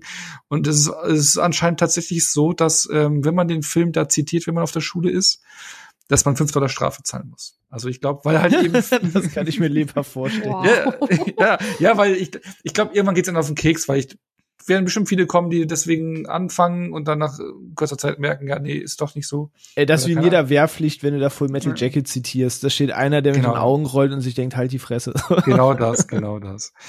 Genau, dann noch abschließend ähm, für Top Gun, weil etwas, was ich gelesen hatte und ich mir das irgendwie pardulicher habe vorstellen können, dass das irgendwie klappen könnte, war im Vorfeld, also Tony Scott hat ja die Regie geführt, aber im Vorfeld war ja auch David Cronenberg im Gespräch, ernsthaft im Gespräch. Hätte euch das vorstellen können? Gerade der mit 80s äh, Cronenberg, ich meine, der glaube ich im gleichen Jahr dann die Fliege gemacht. Ne? da hätte man, da hätte man die Abstürze, die, die, die Opfer nach den Abstürzen wahrscheinlich mehr im Fokus gehabt. Ja, genau, nee, aber die Fliege hätte auch gepasst wegen Fliegen. Ja, ja. ja ey, der, der Gag kam mir auch bei beides 86, so, da, da war es gerade schneller. Ja. Äh, nee, ist ein bisschen weird, vor allem ich überlege gerade, was hat er bis dahin so gemacht? Also ich weiß, die Brut müsste er vorher gemacht Sch haben. Shivers. Shivers, genau, äh, Videodrome, glaube ich, hieß der eine. Videodrome war auch noch davor. So genau. Also äh, war Rabbit auch schon davor? Oh, das weiß ich gar nicht. Ich, ich glaube ja. Ich, ja. ich glaube, das war noch 70er. Ähm, aber ist eine wilde Vita, um dann Top Gun zu drehen, ehrlich gesagt. Also, ne, man ne, bewerte das Buch nie bei seinem Cover. Es hat, keine Ahnung, ne, wenn man jetzt so guckt, was dreht so mancher Regisseur und plötzlich geht ja auch ein komplett anderes Genre, das kann funktionieren. Ähm, will ja man nicht sagen, dass das alles One-Trick-Ponys sind, die nur das Genre können. Aber es wird, wirkt erstmal weird, wenn man weiß, wie seine Filme so ablaufen und man sich dieses über Testosteron Navy Werbekino anguckt. Ist schon, ist schon irgendwie ein krasser Kontrast. Ja, wahrscheinlich hat er das Drehbuch gemacht und dann die Fliege gemacht. Wahrscheinlich, ja. Versuchbar. Hm. ja, ja, ja. Genau. Ähm, aber dann reisen wir doch mal 36 Jahre, 36 Jahre in die Zukunft. Äh, genau, äh, zu diesem Wochenende. Ähm, nämlich jetzt ist Top Gun Maverick ins Kino gekommen. Ähm, der seit 2010 ja in Vorbereitung war. Also auch Tony Scott hatte damals schon äh, mitgearbeitet, also mit, äh, mit Brockheimer zusammen, wollten, haben sie schon zusammengearbeitet hat, eine Fortsetzung zu machen. Und aber Brockheimer hat es ein bisschen kritisch gesehen, weil sich eben ja diese Schule halt auch und die Zeiten geändert haben. Also das Top Gun-Programm war nicht mehr so wie damals. Es hatte sich mehr so ja auf, auf Bombenabwürfe konzentriert und man wollte dann auch tatsächlich so den, den ersten Entwurf, Drehbuchentwurf, den man hatte, wollte man so in Richtung gehen, so Drohnen Kämpfe, militärischer Drohneneinsatz und sowas. Und Tom Cruise sollte dann auch nur eine Nebenrolle haben. Das waren so die ersten Entwürfe, Gedanken, die man hatte. Dann ist aber eben, ja, leider 2012 Tony Scott viel zu früh äh, von der Welt gegangen. Und dann hat man das erstmal verworfen, oder heißt er verworfen, aber man hat dann diese Pläne nicht weiterverfolgt. 2015 wurde es dann wieder angekündigt, dass man das Projekt immer noch dran weiterarbeitet und umsetzt. Dann eben mit Joseph äh, Kosinski auf dem Regiestuhl, der zuvor ja Tron Legacy und Oblivion und A Way Out gemacht hat. Also auch schon respektable Filme, finde ich. Genau, und Tom Cruise ist dann natürlich wieder äh, in Lied gekommen als Hauptdarsteller. Und ich glaube, wenn man dann sich jetzt in, das Ergebnis anguckt, ich glaube, das ist fast noch mehr Hauptdarsteller als wie im Original Top Gun. Und er hat es auch zur Forderung gemacht, ähm, dass an dem Film nur teilnimmt, wenn man eben echte Flugszenen dreht, mit echten Flugmaschinen arbeitet und nicht auf CGI-Technik zugreift. Und ich glaube, das ist ein, ein Punkt, der dem Film ja, sehr zugute gekommen ist. Und ja, der hatte ein Budget von 152 Millionen Dollar dann insgesamt und hat bis dato am Wochenende jetzt, also die Zahlen aktuell, wir sind jetzt hier Montagabend, der 30.05. heute, sind wir beim weltweiten Einspielergebnis von 260 Millionen Dollar schon. 151 Millionen davon nur in den USA. Also das Budget wurde fast schon komplett am Startwochen in den USA eingespielt. Und warum? Was haben wir denn heute am Tag der Aufnahme? Heute ist der Memorial Day.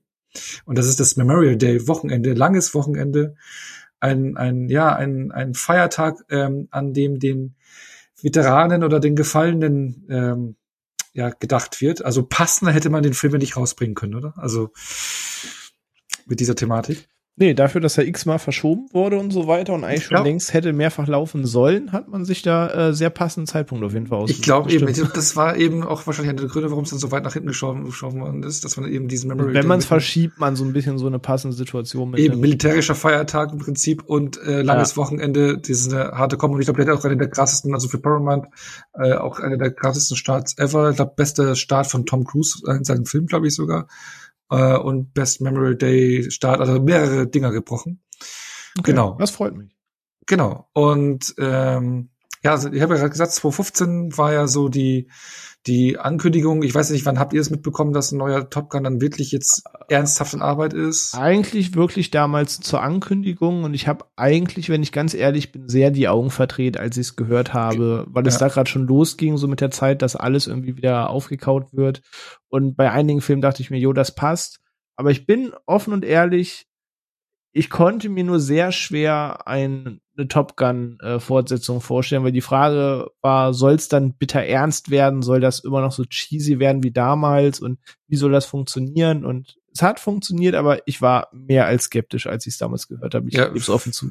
Verstehe ich auch. Ich meine, ich habe mir auch die Frage gestellt, brauchst einen Top Gun Sequel. Also das kommt erschwerend hinzu. Äh, ja. eben, weil, weil du hast so Filme, weil Top Gun war für mich immer so ein Ding, das steht für sich alleine. So, es gibt einen Top Gun Film fertig, ne? Und du hast ja andere Filme, die dann so Franchises wurden, relativ schnell danach in den 80ern.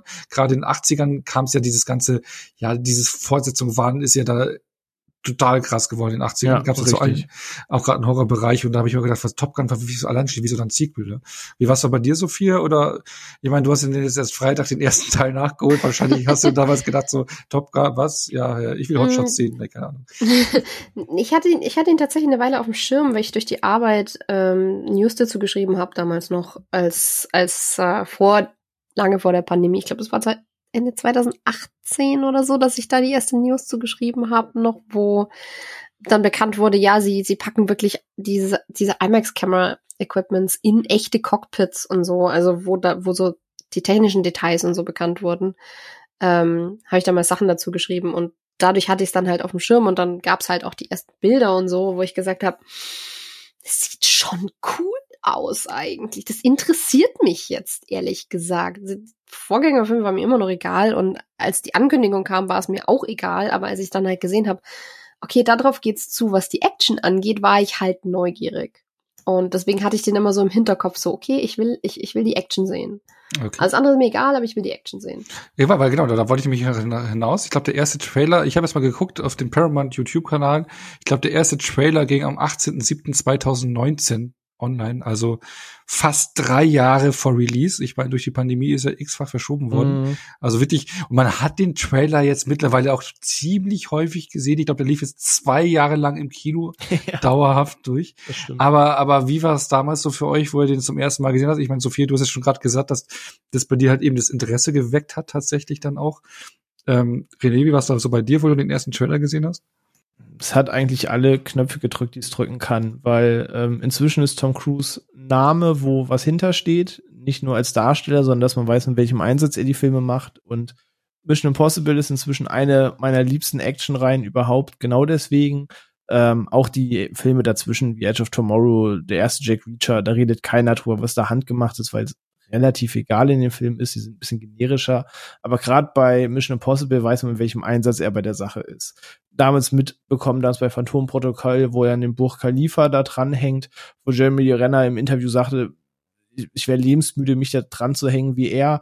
Ähm, ich erinnere mich dran, als man damals den Rogue Nation Trailer gesehen hat und man diese Szene sah, wo er am Flugzeug hängt und alle sagten, ah, nee, der, der hängt ja nicht am Flugzeug. Das, das sieht zwar echt aus CGI und du siehst das the Scenes Material und der hängt einfach in diesem fucking Flugzeug da auf dem Flügel. Ähm, und all das zieht sich ja durch, jetzt Mission Possible 7 mit dem Sprung. Und bei Top Gun war es ja das gleiche. Man wusste damals schon, ein Teil der Szenen ist, sind echt oder sie mussten in den Jets zumindest mitfliegen und so weiter, sich mit dem Training auseinandersetzen, zwecks den Geh- und Fliehkräften und so weiter. Und sehr früh wurde auch bekannt, was er für Top Gun Maverick verlangt, dass wenn sie jetzt heute eine Fortsetzung drehen, auch dort all in gehen. Und das gepaart mit den ersten Bildern des Trailers hat bei mir fairerweise alle Knöpfe gedrückt. Ähnlich ging's mir auch. Ich meine, du hast wieder den Score nochmal vom Original gehabt, schon die Bilder, so, ja. so die ersten Töne und dann die Aufnahmen, die man gesehen hat. Also mich hat's ja auch gehuckt. Und das ist tatsächlich einer dieser Trailer, weil ich kenne mich zum Beispiel an 21 Bridges erinnern. Den Trailer habt ihr wahrscheinlich. Der lief, glaube ich, auch gefühlt zwei Jahre lang im Kino. Ich konnte diesen scheiß Trailer irgendwann nicht mehr sehen. Ja. Das war der Chadwick Boseman-Film, oder? Ja, genau. Ja, ja, hab, der, der lief ja wirklich tausend Jahre, der Trailer. wirklich bis zum Erbrechen. Und bei Top Gun Maverick war es jetzt tatsächlich jetzt auch noch so bis zum Release, wo ich ihn, was ich vorletzte Woche noch mal gesehen habe oder so den Trailer, der hat mich jetzt nicht mehr so gehuckt wie am Anfang, aber er hat immer noch Bock gemacht für mich. Also der, der Trailer auf den Film. Also weil er auch einfach nur eigentlich eine Stimmung aufbaut. Also er kaut die halt und nicht jedes Mal wieder drei Minuten irgendwie im Plot vor, wo du weißt, ah, da ist der große Diskussionswendepunkt und so weiter. Er baut einfach diese Stimmung mit den Bildern und ja. so weiter auf. Und deswegen hast du auch jedes Mal wieder Bock drauf, weil er, er labert dich halt nicht tot, der Trailer. Genau das und du hast halt eben anhand der Bilder eben gesehen, wie du schon gesagt hast, René, was da halt gemacht worden ist, was für ein Aufwand und was man da sieht oder auch Sophie hat es ja auch gesagt mit der IMAX-Kamera und sowas. Das ja. hast du halt den Trailer schon gesehen und es huckt halt jedes Mal. Ne? Safe, so, ja. genau. Und jetzt waren wir jetzt am Wochenende oder halt die Tage jetzt alle im Kino. So und äh, auch jetzt nur in Kürze. So, was waren so eure, euer erstes Gefühl oder eure ersten Gedanken, als ihr aus dem Saal rausgegangen seid? Ne? Was, was war da so los bei euch? Ich hatte ein kleines Tränchen im Auge, muss ich ganz ehrlich zugeben. Und ich war wirklich einfach nur geflasht. Ich, ich war skeptisch, ob die Bilder blenden. Man hat jetzt schon diese vielen Lobeshymnen gehört. Das ist immer ein Moment, wo bei mir meist eher Alarmglocken schrillen, als dass die Vorfreude losgeht, weil ich so überhypten Kram einfach nicht mag und dann meist muss ich so, so eine Anti-Haltung aufbauen und mir denke, äh, das jetzt wieder Hans und Kunz irgendwie begeistert, dann na, mal gucken. Ähm, aber am Ende des Tages habe ich versucht, so wenig wie möglich zu erwarten. Und meine Erwartung war einfach nur, ich will sehen, wie diese Action-Szenen aussehen. Ich will diese Dogfight-Szenen sehen. Ich will einfach das aus technischer Sicht genießen und habe aus der Narrative einfach nicht viel erwartet, außer das Zweckdienliche, was er halt erzählen muss. Und für das, was er erzählt hat, hat er mich in all seiner immer noch Testosteronübersteuerung, aber du kannst kein Military-Film drehen ohne. Es ist einfach so. Es gehört irgendwie dazu. Ähm, und ich glaube, das kommt auch nicht ganz von ungefähr. Ähm, hat mich das tatsächlich mitgerissen und selbst im narrativen Teil erreicht. Und ich war am Ende wirklich baff, was ich da gesehen habe. Und ich habe halt bei Action-Szenen lange nicht mehr so schwitzig da gesessen und war angespannt, was gleich passiert. Also ich war sehr begeistert. Ui. Und Sophia, wie war's bei dir? Ich hatte auch mega Spaß. Also ich kam raus und habe wirklich gesagt, ja, das, das, genau dafür geht man ins Kino. Und ursprünglich wollte ich ihn ja äh, im IMAX gucken, weil ich bei mir in der Nähe eins hab.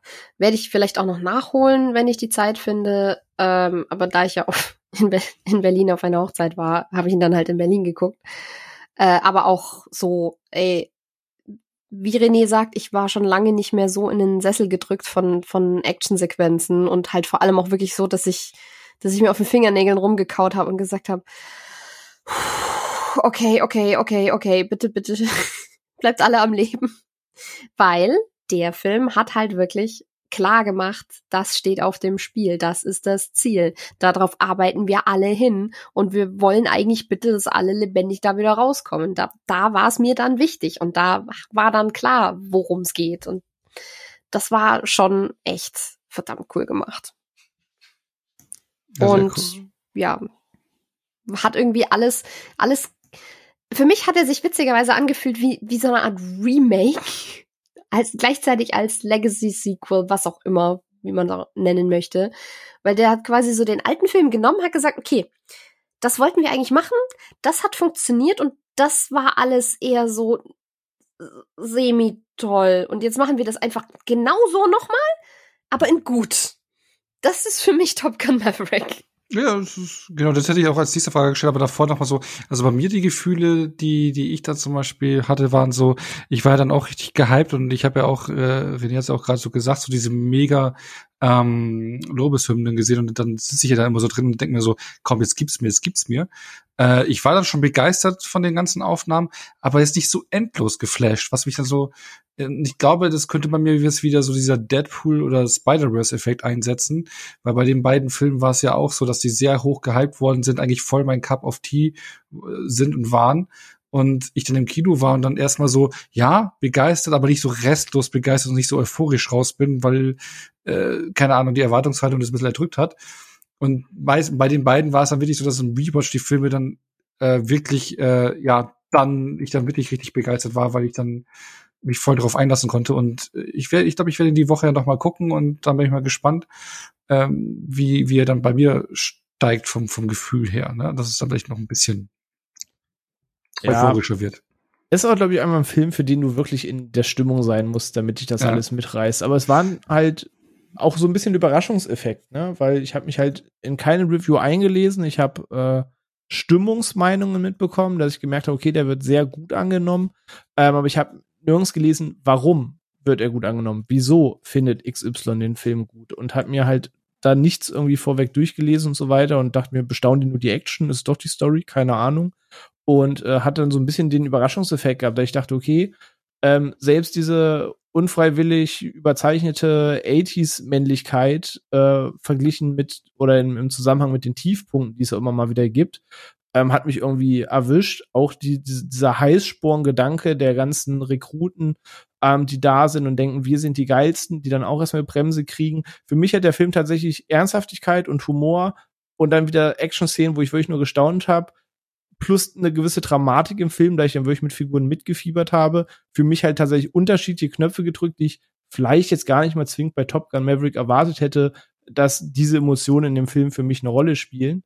Ähm, aber am Ende war ich halt voll hinter der Crew und wollte halt auch, dass die da jetzt alle durchkommen und so weiter und dachte jetzt nicht, oh ja, das ist der überhebliche Pilot, das ist ne, der Schönling und so weiter, sondern für mich, das sind Stereotypen auch 2022 und auch in dem Film ähm, aber welche, mit denen ich tatsächlich gerne mitgefiebert habe. Und das habe ich vorher nicht zwingend erwartet und dann aber doch bekommen.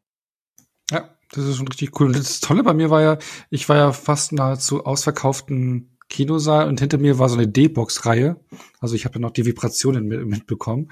Aber was ich auch noch schön fand, weil rechts neben mir saß so ein ja, etwas älterer Herr, schon ganz viel graue Haare, äh, ich, mit, mit seinem Sohn so um die 20 und äh, wo der Film losging und die ersten Töne kamen, und der so, ja geil, hast du den Vater reden hören und der Sohn auch. Also das war, fand ich so schön, weil ich der wette, dass der äh, ähm, dass, dass der Vater hat wahrscheinlich den Film schon damals als, als Jugendlicher oder, oder junger äh, Mann gesehen hat und begeistert war und jetzt mit seinem Sohn drin war und die Begeisterung weitergeben konnte. Und das fand ich irgendwie ganz schön. Und, und links neben mir waren, waren zwei Frauen, äh, die äh, voll mitgegangen sind bei dem Film. Die haben gelacht, die waren begeistert bei den Action-Szenen, die haben auch ein bisschen geschluchzt und geweint bei der einen oder anderen emotionalen Szene also das Publikum um mich rum hat das alles voll mitgemacht und das war schon geil. Und das äh, war, ja, jeder hat anders reagiert, aber das, das fand ich richtig toll.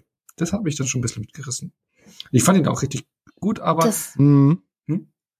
ähm, das, das ist mir gerade, wo du sagst, die haben gelacht. Das ist tatsächlich was, was mir auch krass in Erinnerung geblieben ist. So beim Rauskommen, so mit dem ersten Eindruck, der war da verdammt witzig, der Film.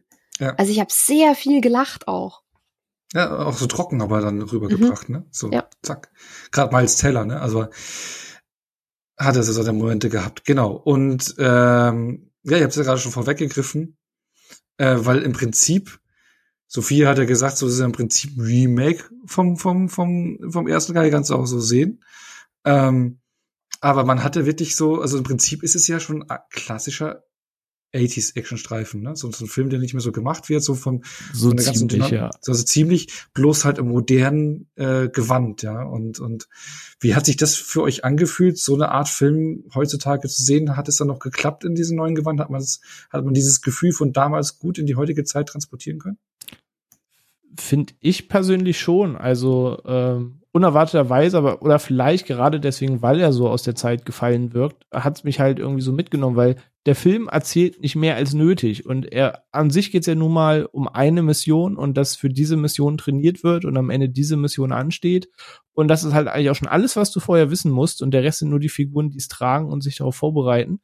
Aber es braucht halt auch nicht so viel mehr. Dann hast du eine kleine Love Story an der Seite, dann hast du noch ein bisschen, welche Dämonen trägt Bär mit sich herum wirfst das alles in einen Topf und dann hast du halt schon alles, was den Film ausmacht. Aber wie du halt sagst, in 80s-Filmen gab es auch so viel mehr nicht zu wissen, weil am Ende du wolltest genug Szenen sehen und genug ähm, ruhige Szenen haben, dass dir der Charakter nicht restlos egal ist und du schon irgendwie mit ihm mitfieberst, aber danach wolltest du eben auch die Action sehen, wofür dieser Film beworben wird. Und Phantomkommando, ein City Cobra und sonst wie sind nicht für ihre Charakterstudien beworben worden. Auch ein Rambo, so kritische und tiefe Szenen auch dieser Film hat, guckst du am Ende für die Action-Szenen, für die er beworben wird. Dafür gehst du rein, dafür willst du es sehen. Und das bei Maverick halt genauso. Du, der Film trägt emotional so viel, wie er emotional tragen muss.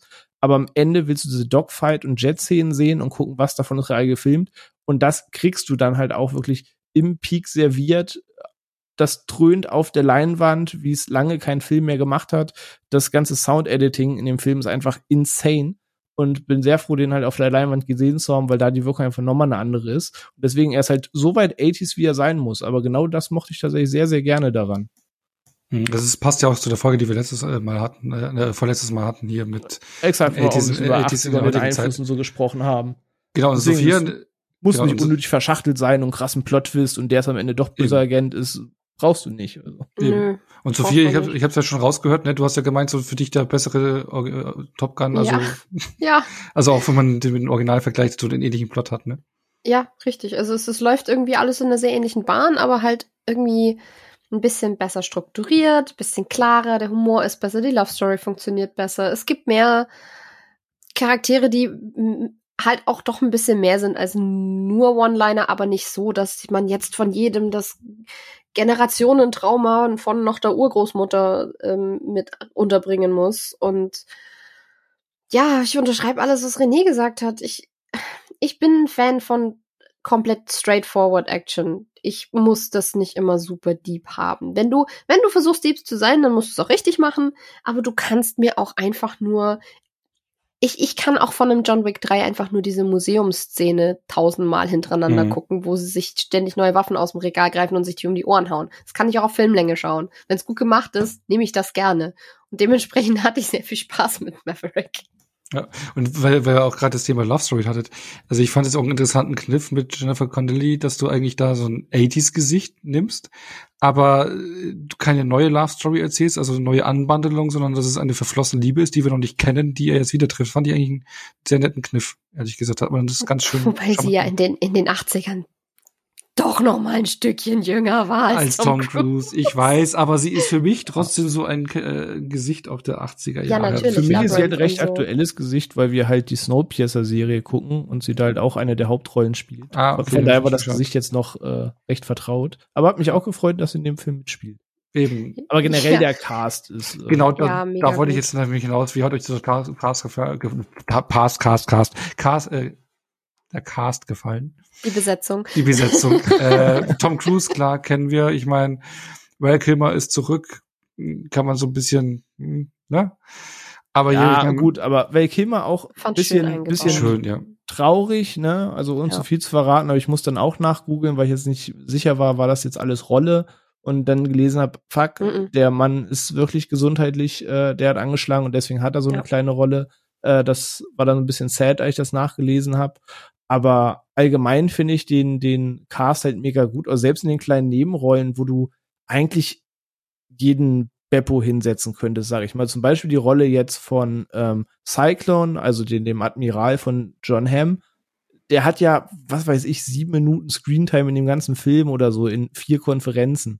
Ähm, aber ich gucke einfach sehr gern John Hamm und habe mich gefreut, dass Ja. da halt einfach John Hamm sitzt, weil er ist ein Ja. geiler Typ. ja. Ähm, und dann gab's halt auch noch so ein paar Darsteller, die jetzt keine große, kein großer Name oder so sind, aber eben der, der immer mit John Hamm mitgelaufen ist, der Codename äh, Visa Warlock, der schon so ein bisschen immer den Zuschauer ähm, verkörpert hat in dem Film, dass wenn er die Rüge bekommen hat, obwohl Tom Cruise aber dann smart sagt, ja, aber was denn da und damit? Du mal siehst, wie er so das Fäustchen bei sich so denkst, so, yes, dem hast du es gezeigt. Äh, der war für mich so ein bisschen die Rolle des Zuschauers in dem Film. Ähm, Hat auch das beste Call sein, muss man mal sagen. Warlock ist einfach. Warlock ist schon ein krasser Name auf jeden Fall. Mhm. Ähm, besser als Hangman. Aber auch so die, die neuen Rekruten, also auch so die Jungspunde, ähm, gerade die Frau, die dabei war. Ich hatte jetzt äh, Monica Barbaro, die heißt äh, Phoenix. äh, Phoenix, genau. Ich habe gerade an den Codenamen überlegt, genau. Fand ich smart, genauso äh, Hangman, wo ich erst dachte, na, wird er so ein bisschen der, der Iceman aus, aus dem alten Top Gun, der so, der bisschen unsympathisch ist, weil er weiß, er ist besser, aber am Ende ist halt auch einfach ein Teamplayer. Er weiß einfach nur, er ist gut und ist halt ein bisschen überheblich. Aber ich finde, jeder macht seine Rolle halt sehr gut. Auch diese Sache, wo sie im Club alle zusammenkommen, das ist halt genau das, was ich in diesem Film sehen will. Für mich hat der Cast sehr gut funktioniert. Oder auch Louis äh, Pullman, äh, der Sohn von Bill Pullman, ja, aus äh, Ja. Independence Day. Oder Der Ed Harris, der einfach immer irgendeinen mürrischen Colonel spielt. Ja, aber es ist eine. Jerry Admiral. Bruckheimer Produktion, da Ja, spielt Ed Harris mit. Natürlich. Der ist immer noch irgendwie im, im, im, im Setwagen oder so, da sitzt noch Ja. irgendwie, irgendwie in den in Ja, deswegen, ich habe erst. Ach, kürzlich äh, noch mal The Rock geguckt, äh, weil es wieder Ed Harris dabei, ne, das, was auch Bruckheimer ist, äh, großartig. Ja, der saß noch im Wohnwagen am Set irgendwie und dann, ja gut, dann spiel halt mal schnell mit, keine Ja. Ahnung, der gehört so zum Inventar. Und ich Miles Teller, Rock haben sie nie wieder rausgelassen und der wird Ja, immer mal rausgeholt, um die eine, die eine Rolle zu spielen. Hier, du bist der grimmige Colonel, ja, okay. Ja. Aber hier Miles Teller, äh, im Prinzip so der Co-Star neben Tom Cruise, so als Rooster. der Alter, Sohn, Sohn Der von hat, der hat gepumpt, oder? Ja, ja, der hat, glaube ich, 10, 15 Ja, Kilo schon. Muskelmasse draufgebaut vorher, habe ich. Ja. Aber ich finde den auch einfach so rein optisch großartig gecastet, weil Ja, der sieht passt. halt einfach echt aus. Ja. Der, der ist dem Goose aus dem Original ja richtig aus dem Gesicht geschnitten, Und wie, komischerweise. sch- wie schön ist bitte schön die, die, die aus. Klavierszene dann auch mit der Montage dann mit den Ja, Originalen. fa- fand ich super. Die, die- die ist halt richtig gut für einfach, weil es so lange her ist. So kannst du diesen Film halt auch wirklich als Standalone laufen lassen und Leute müssen den ersten nicht gesehen haben, um den hier zu schauen. Ich fand's, weil ich ihn am, am Vorvortag gerade erst geguckt hatte, war, saß ich dann dran, ja, ich weiß doch, dass das passiert ist. Das musst du mir jetzt nicht nochmal alles zeigen, aber das Mhm. geht ja nicht allen so. Das ist schon eine sinnvolle, ein sinnvoller Kniff. Es war, es war halt da, da war ich noch so ein bisschen skeptisch in dem Moment, weil da halt gerade sehr viel exakt kopiert worden war am Anfang. Du hast ja die exakt selbe Eingangssequenz Ja, ja, mit dieser. Texttafel und Ja. diesem Start auf dem Flugzeugträger, auch mit Und Highway to the Danger Zone und, und, und, und, alles parallel, parallel, parallel. Und dann kommt noch diese Szene in der Bar, da saß ich dann dran, dachte mir, "Uff, jetzt ist aber auch mal wieder gut, weil jetzt wird es mir langsam anstrengend und dann haben sie es aufgelockert und dann kam das nur noch immer mal wieder so zurück und dann hat sich hauptsächlich an dieselbe Struktur gehalten, aber nicht an dieselben Szenen. Das war dann okay. Ähm, deswegen es- hat die mich vielleicht nicht ganz so krass gekriegt, weil es da im Moment gerade ein bisschen viel war. Aber an und für sich ist sie gut gemacht. Ja. Was da stark war, war Jennifer Connelly, die da dann wieder kapiert, was bei ihm abgeht. Das, das war schon so eine schöne Blick dann, Verbindung. ja. Das hat die, das hat diese Grundlage für die Beziehung zwischen den beiden schön gemacht, weil die mochte ich Mhm. tatsächlich ziemlich gerne auch. Diesmal war die Love Story wirklich besser gelöst. Diese Szene, wo, äh, wo er dann bei ihr ist. Und dann kommt die Tochter unerwartet heim. Das war so ein schöner Moment. Das hat Spaß gemacht. Ach so, Ja. wo er, ja, ja. Ich, mit dem Küchenfenster und so. Ja. Genau. Nee, das ist schon eine schöne Das war Momente. großartig. Aber entscheidend ist ja hier auch gewesen ähm, in der Luft, ne? Mhm. Und da lässt man ja richtig die Muskeln spielen. Man hat es ja so auch in, in Featurettes und sowas gesehen. Die Darsteller, die haben ja ein Überlebungstraining im Wasser bekommen, äh, Training mit einem Schleudersitz. Ähm, allein Miles Teller hat auch gesagt, er hat so ein circa drei Monate langes Flugtraining absolviert. Der hat sich Ah. sukzessive an die Toleranzgrenzen bezüglich der G-Kräfte hat rangetastet. Er hat dann auch verschiedene ähm, Flugzeuge, er hat glaube ich so ein, zwei, drei Flugzeuge gesteigert und auch so kleine Jagdflugzeuge. Mit so einem ist ja auch dann äh, Tom Cruise ge geflogen, weil der hat ja schon äh, Fluglizenzen. Der ist ja sehr interessiert an das gesamte Thema, was was äh, Raum- und Luftfahrt betrifft. Also er hat von Haus aus schon äh, Fluglizenzen und er ist ja dann auch am Ende mit so einer North American P51 geflogen. Seine So eigene, ne? Weiß ich jetzt nicht, ob es seine eigene war, ja, aber die ja. am Ende, womit er abhebt, ist seine eigene, die er selbst auch fliegt. Ja, genau, das ist so ein, ein okay, genau, das ist so ein einmotoriges Jagdflugzeug. Und er wollte dann auch mit dieser FA-18 Super Hornet fliegen, dieses Kampfflugzeug, Mhm. aber da hat dann die Navy gesagt, nö, soweit nicht. Aber er durfte mit seiner P-51, durfte er vom Flugzeugträger starten und darauf landen. Das hat bisher noch nie ein Schauspieler gemacht, sowas. Also wirklich, also auch hier, ähm, wie im ersten Teil, hier hat sogar das Pentagon mit ar- ge- gearbeitet, also die haben hier auch alles absegnen wollen, das Drehbuch absegnen. Die hatten noch ein ähm, Vetorecht für Szenen, also auch so das Mhm. Militär und sowas. Aber die haben halt hier auch alles zur Verfügung gestellt, Flugzeugträger, Basen, F F Jets, Flugzeuge, alles zur Verfügung gestellt. Und genau, und mit diesen Hornets durfte dann, äh, mit dieser Hornet durfte dann klar der, der Tom Cruise nicht fliegen, aber jeder Darsteller Jeder Cast Äh, musste mit drin sitzen und mitfliegen. Ge genau, jeder im Cast ist damit rumgeflogen mit dieser Hornet, also wurde von, von den Piloten gesteuert, aber die saßen da mit hinten drin, damit man halt eben in den Flugszenen die G-Kräfte realistisch äh, mitbekommt, Ja, um, umgesetzt sieht. Genau, da siehst du ja die eine Szene auch bei Tom Cruise, zwar nicht so hardcore wie, wie bei Stefan Raab damals, war doch bei TV total, aber du siehst halt schon, wie ihn dieses Gesicht entkleidet. Ja. Und ähm, ja, man hat insgesamt 15 Monate Zeit investiert, alleine nur für die Vorbereitung für die Flugszenen, 3800 Storyboards angefertigt. Also es wurde ein riesen Aufwand betrieben mit Trainings und alles Mögliche und ne, Vor allem, was da spannend wird, das wird dann im, im Making-of und Behind the Scenes zu sehen sein. Das werde ich mir sofort angucken, wenn das bei iTunes Mhm. verfügbar ist. Der, der Punkt, der bei Fallout schon diskutiert wurde, also Mission Impossible Fallout, ähm, wo er selbst die Kameras steuern musste in der Hubschrauber-Szene. Und ähnlich Mhm. ist das bei Top Gun auch. Du hast den Piloten und du hast den Cast. Die haben nicht irgendwie oben auf den Jet noch einen Kameramann geschnallt, sondern die Mhm. mussten das hinten mit Kameras verkleiden, die trotz der waltenden Kräfte und so weiter die Darsteller selber noch betätigen, bewegen mussten, Licht äh, und alles einstellen mussten. Und die haben zwar am Ende geschafft, dass sie Anweisungen da oben bekommen, weil selbst das war erst ein Problem oben in den Jets, weil ist nicht mehr viel mit Handyempfang und Telefonieren da oben. Ähm, das heißt, sie muss das alles selbst steuern. Die wirklichen Kameramänner und Editoren haben die Szenen halt noch nicht gesehen, bevor sie dann gedreht waren. Und das war halt auch noch so eine Herausforderung, die die noch da zusätzlich in den Jetflügen halt bewältigen mussten. Und das wird halt beim Making-of mega spannend zu sehen sein. Also Ja. man könnte sagen, das war ein Blindflug. Oha. Sehr Ich muss schön. doch Phil vertreten, wenn ich nicht, wenn er Ge- nicht da ist. Genau. Das Also, stimmt. also wir, was wir jetzt schon rausbekommen haben, oder was man da, äh, man sieht halt auch, es wurde ein enormer Aufwand betrieben. Man hätte auch einfach irgend so ein abgehalftetes Jet-Ding, äh, Jet im Flugzeug nehmen können, das vom Mhm. Greenscreen stellen können und dann los und dann einen auf äh, hier äh, Jungle Cruise machen können. Aber hat man nicht. Und es ist ein enormer Aufwand und ja, jetzt die Frage, wie haben euch diese Bilder in den Kinosessel gepresst? Wie sehr? Massiv. Ganz Ja. krass. Also, Die G-Kräfte waren stark im Kinosaal. ja. nee, da bin ich schon ordentlich mitgegangen. Das war, das war mega. Ich sage ja, also das ist ein Film, darf, dafür geht man ins Kino. Genau dafür. Ja. Und da ist mir halt echt in manchen Szenen die Luft weggeblieben. Das war halt schon geil. Ja, ich, ich habe ja vorhin von den, den, äh, den Vater neben mir erzählt, und dann war, glaube ich, auch, wo dann so der Endkampf war, dieser One-to-One. Ähm, da hat er gemeint, boah, sowas habe ich ja noch nie gesehen. Hat er wirklich so ganz laut gesehen, boah, und war voll begeistert, ne? Also fand ich schön.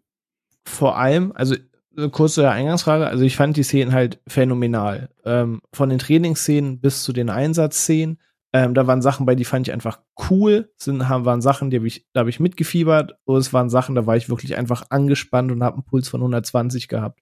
Und was ich halt so phänomenal daran finde, das Thema ist sehr komplex und 0,1 Prozent kennen sich mit Jets und Kampfkunst aus. So, das heißt, du hast ein Thema, das ist noch fremder als Infanteriekrieg, das ist noch fremder als Panzerkrieg und so weiter.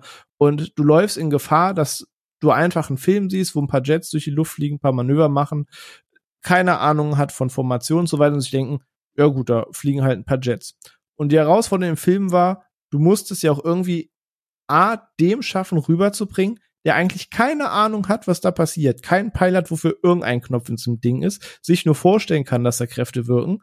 Aber ich finde, und vielleicht seht ihr es ähnlich, aber ich hatte zum Beispiel meine Freundin gefragt, wie sie es wahrgenommen hat. Ich habe jetzt mit zwei, drei Leuten noch geschrieben, die äh, den Film gesehen haben. Der Film schafft es, auch wenn du null in dem Thema drin bist, wahnsinnig immersiv zu sein. Also du musst kein Experte im Thema sein, um hinterher oder währenddessen zu verstehen, warum ist dieses Manöver gerade krass? Was ist hieran die Herausforderung? Wie sehr belastet das den Körper, was hier passiert und geht wirklich an die Grenzen von Kreislauf, von allem? Sie beschreiben sie auch immer wieder, was für ein Druck da auf der Lunge und so weiter herrscht. Du kannst es dir vorstellen, wenn du mal irgendwie in Höhen gestiegen bist, Flugzeug geflogen oder so, wo du quasi die, die Light, Light, Light-Version davon hast, von so einem Druckausgleich, der da herrscht. Und sie schaffen es dir rüberzubringen, dass du nicht denkst, ja, dann flieg halt noch 1000 Meter höher oder flieg halt schneller oder so, sondern dir sind die, die Kräfte und die Gewalt, die da oben herrscht, sind dir beim Gucken sehr bewusst und das selbst für Leute, die nicht in dem Thema drin stecken. Und ich finde, das hat der Film halt wirklich geschafft, sehr gut rüberzubringen und zu transportieren, dass wenn die in dieser, ja, Danger Zone in der Todeszone sind, sprich eben diese, dieser, dieser Höhengrad zwischen 5500 und 7500 Meter, der Moment, wo einfach so ein Luftdruck herrscht, dass dein ganzer Kreislauf irgendwann abrasselt, bis du einfach irgendwann tot bist, wenn du das übersteigst, dass in diesem Raum gekämpft immer noch auf Raketenluftung so reagiert werden muss. Das hat der Film, finde ich, halt wahnsinnig gut transportiert und war halt, die Immersion funktioniert halt einfach richtig gut in den Gefechten, dass du denkst, okay, ich verstehe, warum Shit gerade hier richtig real ist. Ja, absolut. Und ich finde auch, sie haben's, sie haben einen sehr guten Balanceakt geschafft zwischen, sie müssen halt ein bisschen den Erklärbär spielen, damit man den Überblick behält, wie dieses Manöver funktioniert.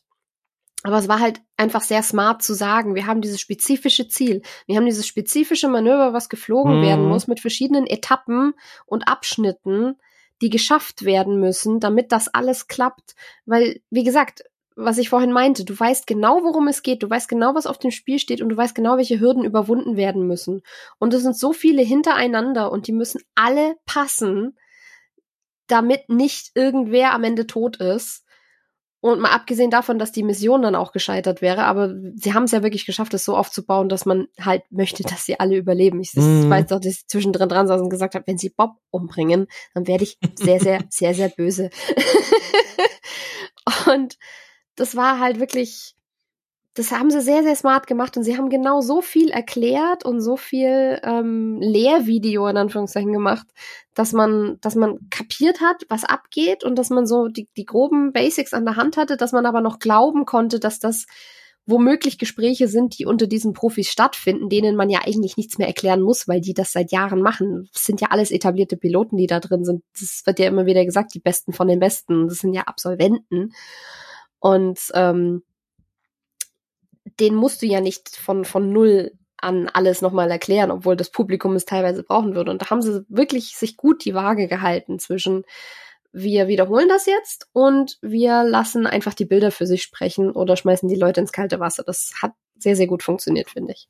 Ja, man hat da dann Bilder gesehen, die man so eigentlich noch nie gesehen hat. Ne? Das ist ja auch das Überragende an diesem Film, weil es gibt ja, ja nicht viele Filme dieser Art, ne, wo du solche Szenen hast und nee, ist schon insane hier. Vor also. allem, wir, wir reden ja recht offen, oder?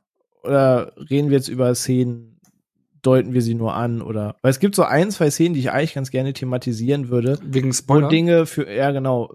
Wenn ja, man als erst, Spoiler betrachten kannst, möchte. Dann kannst du jetzt einen Spoiler-Part sagen. Dann sagst du jetzt, jetzt kommen Spoiler-Szenen. Okay, ich wollte sagen, man kann, glaube ich, äh, ausmalen, dass wir bis hierhin äh, zufrieden waren. Aber ja, man kann halt nur bedingt spoilerfrei reden, weil am Ende geht's um Film über einen Jetfilm-Einsatz. Ist jetzt nicht, dass es die achtmal Plot-Twist-Wendung im Film gibt. Ähm, so, so deep wird's dann auch eben nicht. Ähm, sondern das, was passiert, ist halt der Star des Films. Aber genau, dann reden wir jetzt eben explizit über Szenen. Das heißt, falls ihr es eben nicht gesehen habt, ähm, dann werden wir jetzt über einige Szenen halt sprechen. Und wenn doch, dann könnt ihr ahnen, über welche Szenen wir gleich sprechen. Weil so zwei Beispiele für mich, ähm, wo ich beim Trailer skeptisch war. Es gab im Trailer diese typische 80s Beach-Szene im leichten Sonnenuntergang mit Sonnenbrille auf, eingeölten Körpern, so dieses typische Army, wir sind die geilsten hier. Und ich dachte mir erst so, diese Szene ist irgendwie zweckdienlich im Film, einfach um so eine 80s Hommage-Szene zu haben und dachte mir, ja, das kann auch ganz schön cringe werden. Ähm, aber am Ende des Tages haben sie smart eingebaut, weil das einfach diese Teamfindungsmaßnahme ist und sie schon damit spielen, dass sie sagen, ne, hier Opa will uns unterrichten und er hat die Wahl zu sagen, ich trichte euch jetzt einfach diese Mission ein, indem ich euch eine Woche erkläre, dass ihr das eigentlich niemals schaffen könnt, um dann zwei Wochen daran zu trainieren, dass wir es schaffen.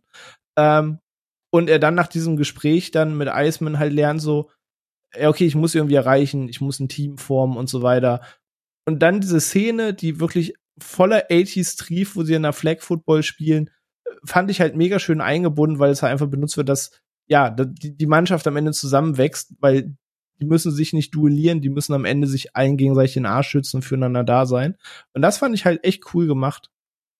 Und ich fand es auch irgendwie ganz angenehm, dass du zwar immer wieder Spannungen hast, gerade auch durch Hangman und so, aber dass gerade in dieser Szene oder so, das dann wirklich mal ausgehebelt wurde und ähm, am Ende sie halt einfach eine Runde Spaß zusammen hatten und wirklich diese, diese Verbindung aufgebaut haben zwischeneinander. Einfach so was ganz, ganz simples, menschliches, weil die, die homoerotische Volleyball-Montage, wie sie ja viel zitiert wird aus dem ersten Teil, die ist ja wirklich so, wa warum ist die da?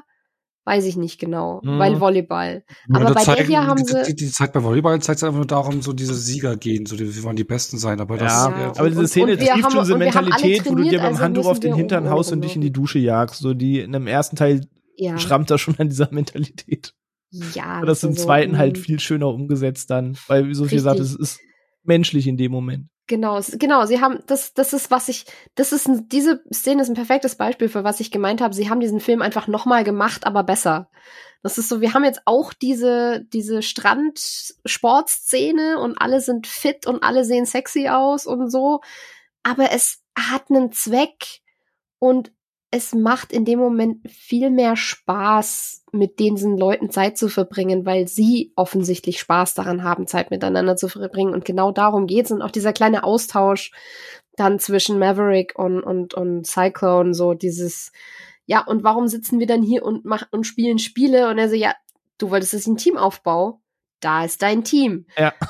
das war halt, das sind auch so, das sind so 80s One-Liner, aber die funktionieren in dem Moment ich gucke John Hamm einfach gerne zu, wie er in dieser Uniform rum, rum ja. äh, und zwar einfach alles nachvollziehbar. marschiert und cool ist.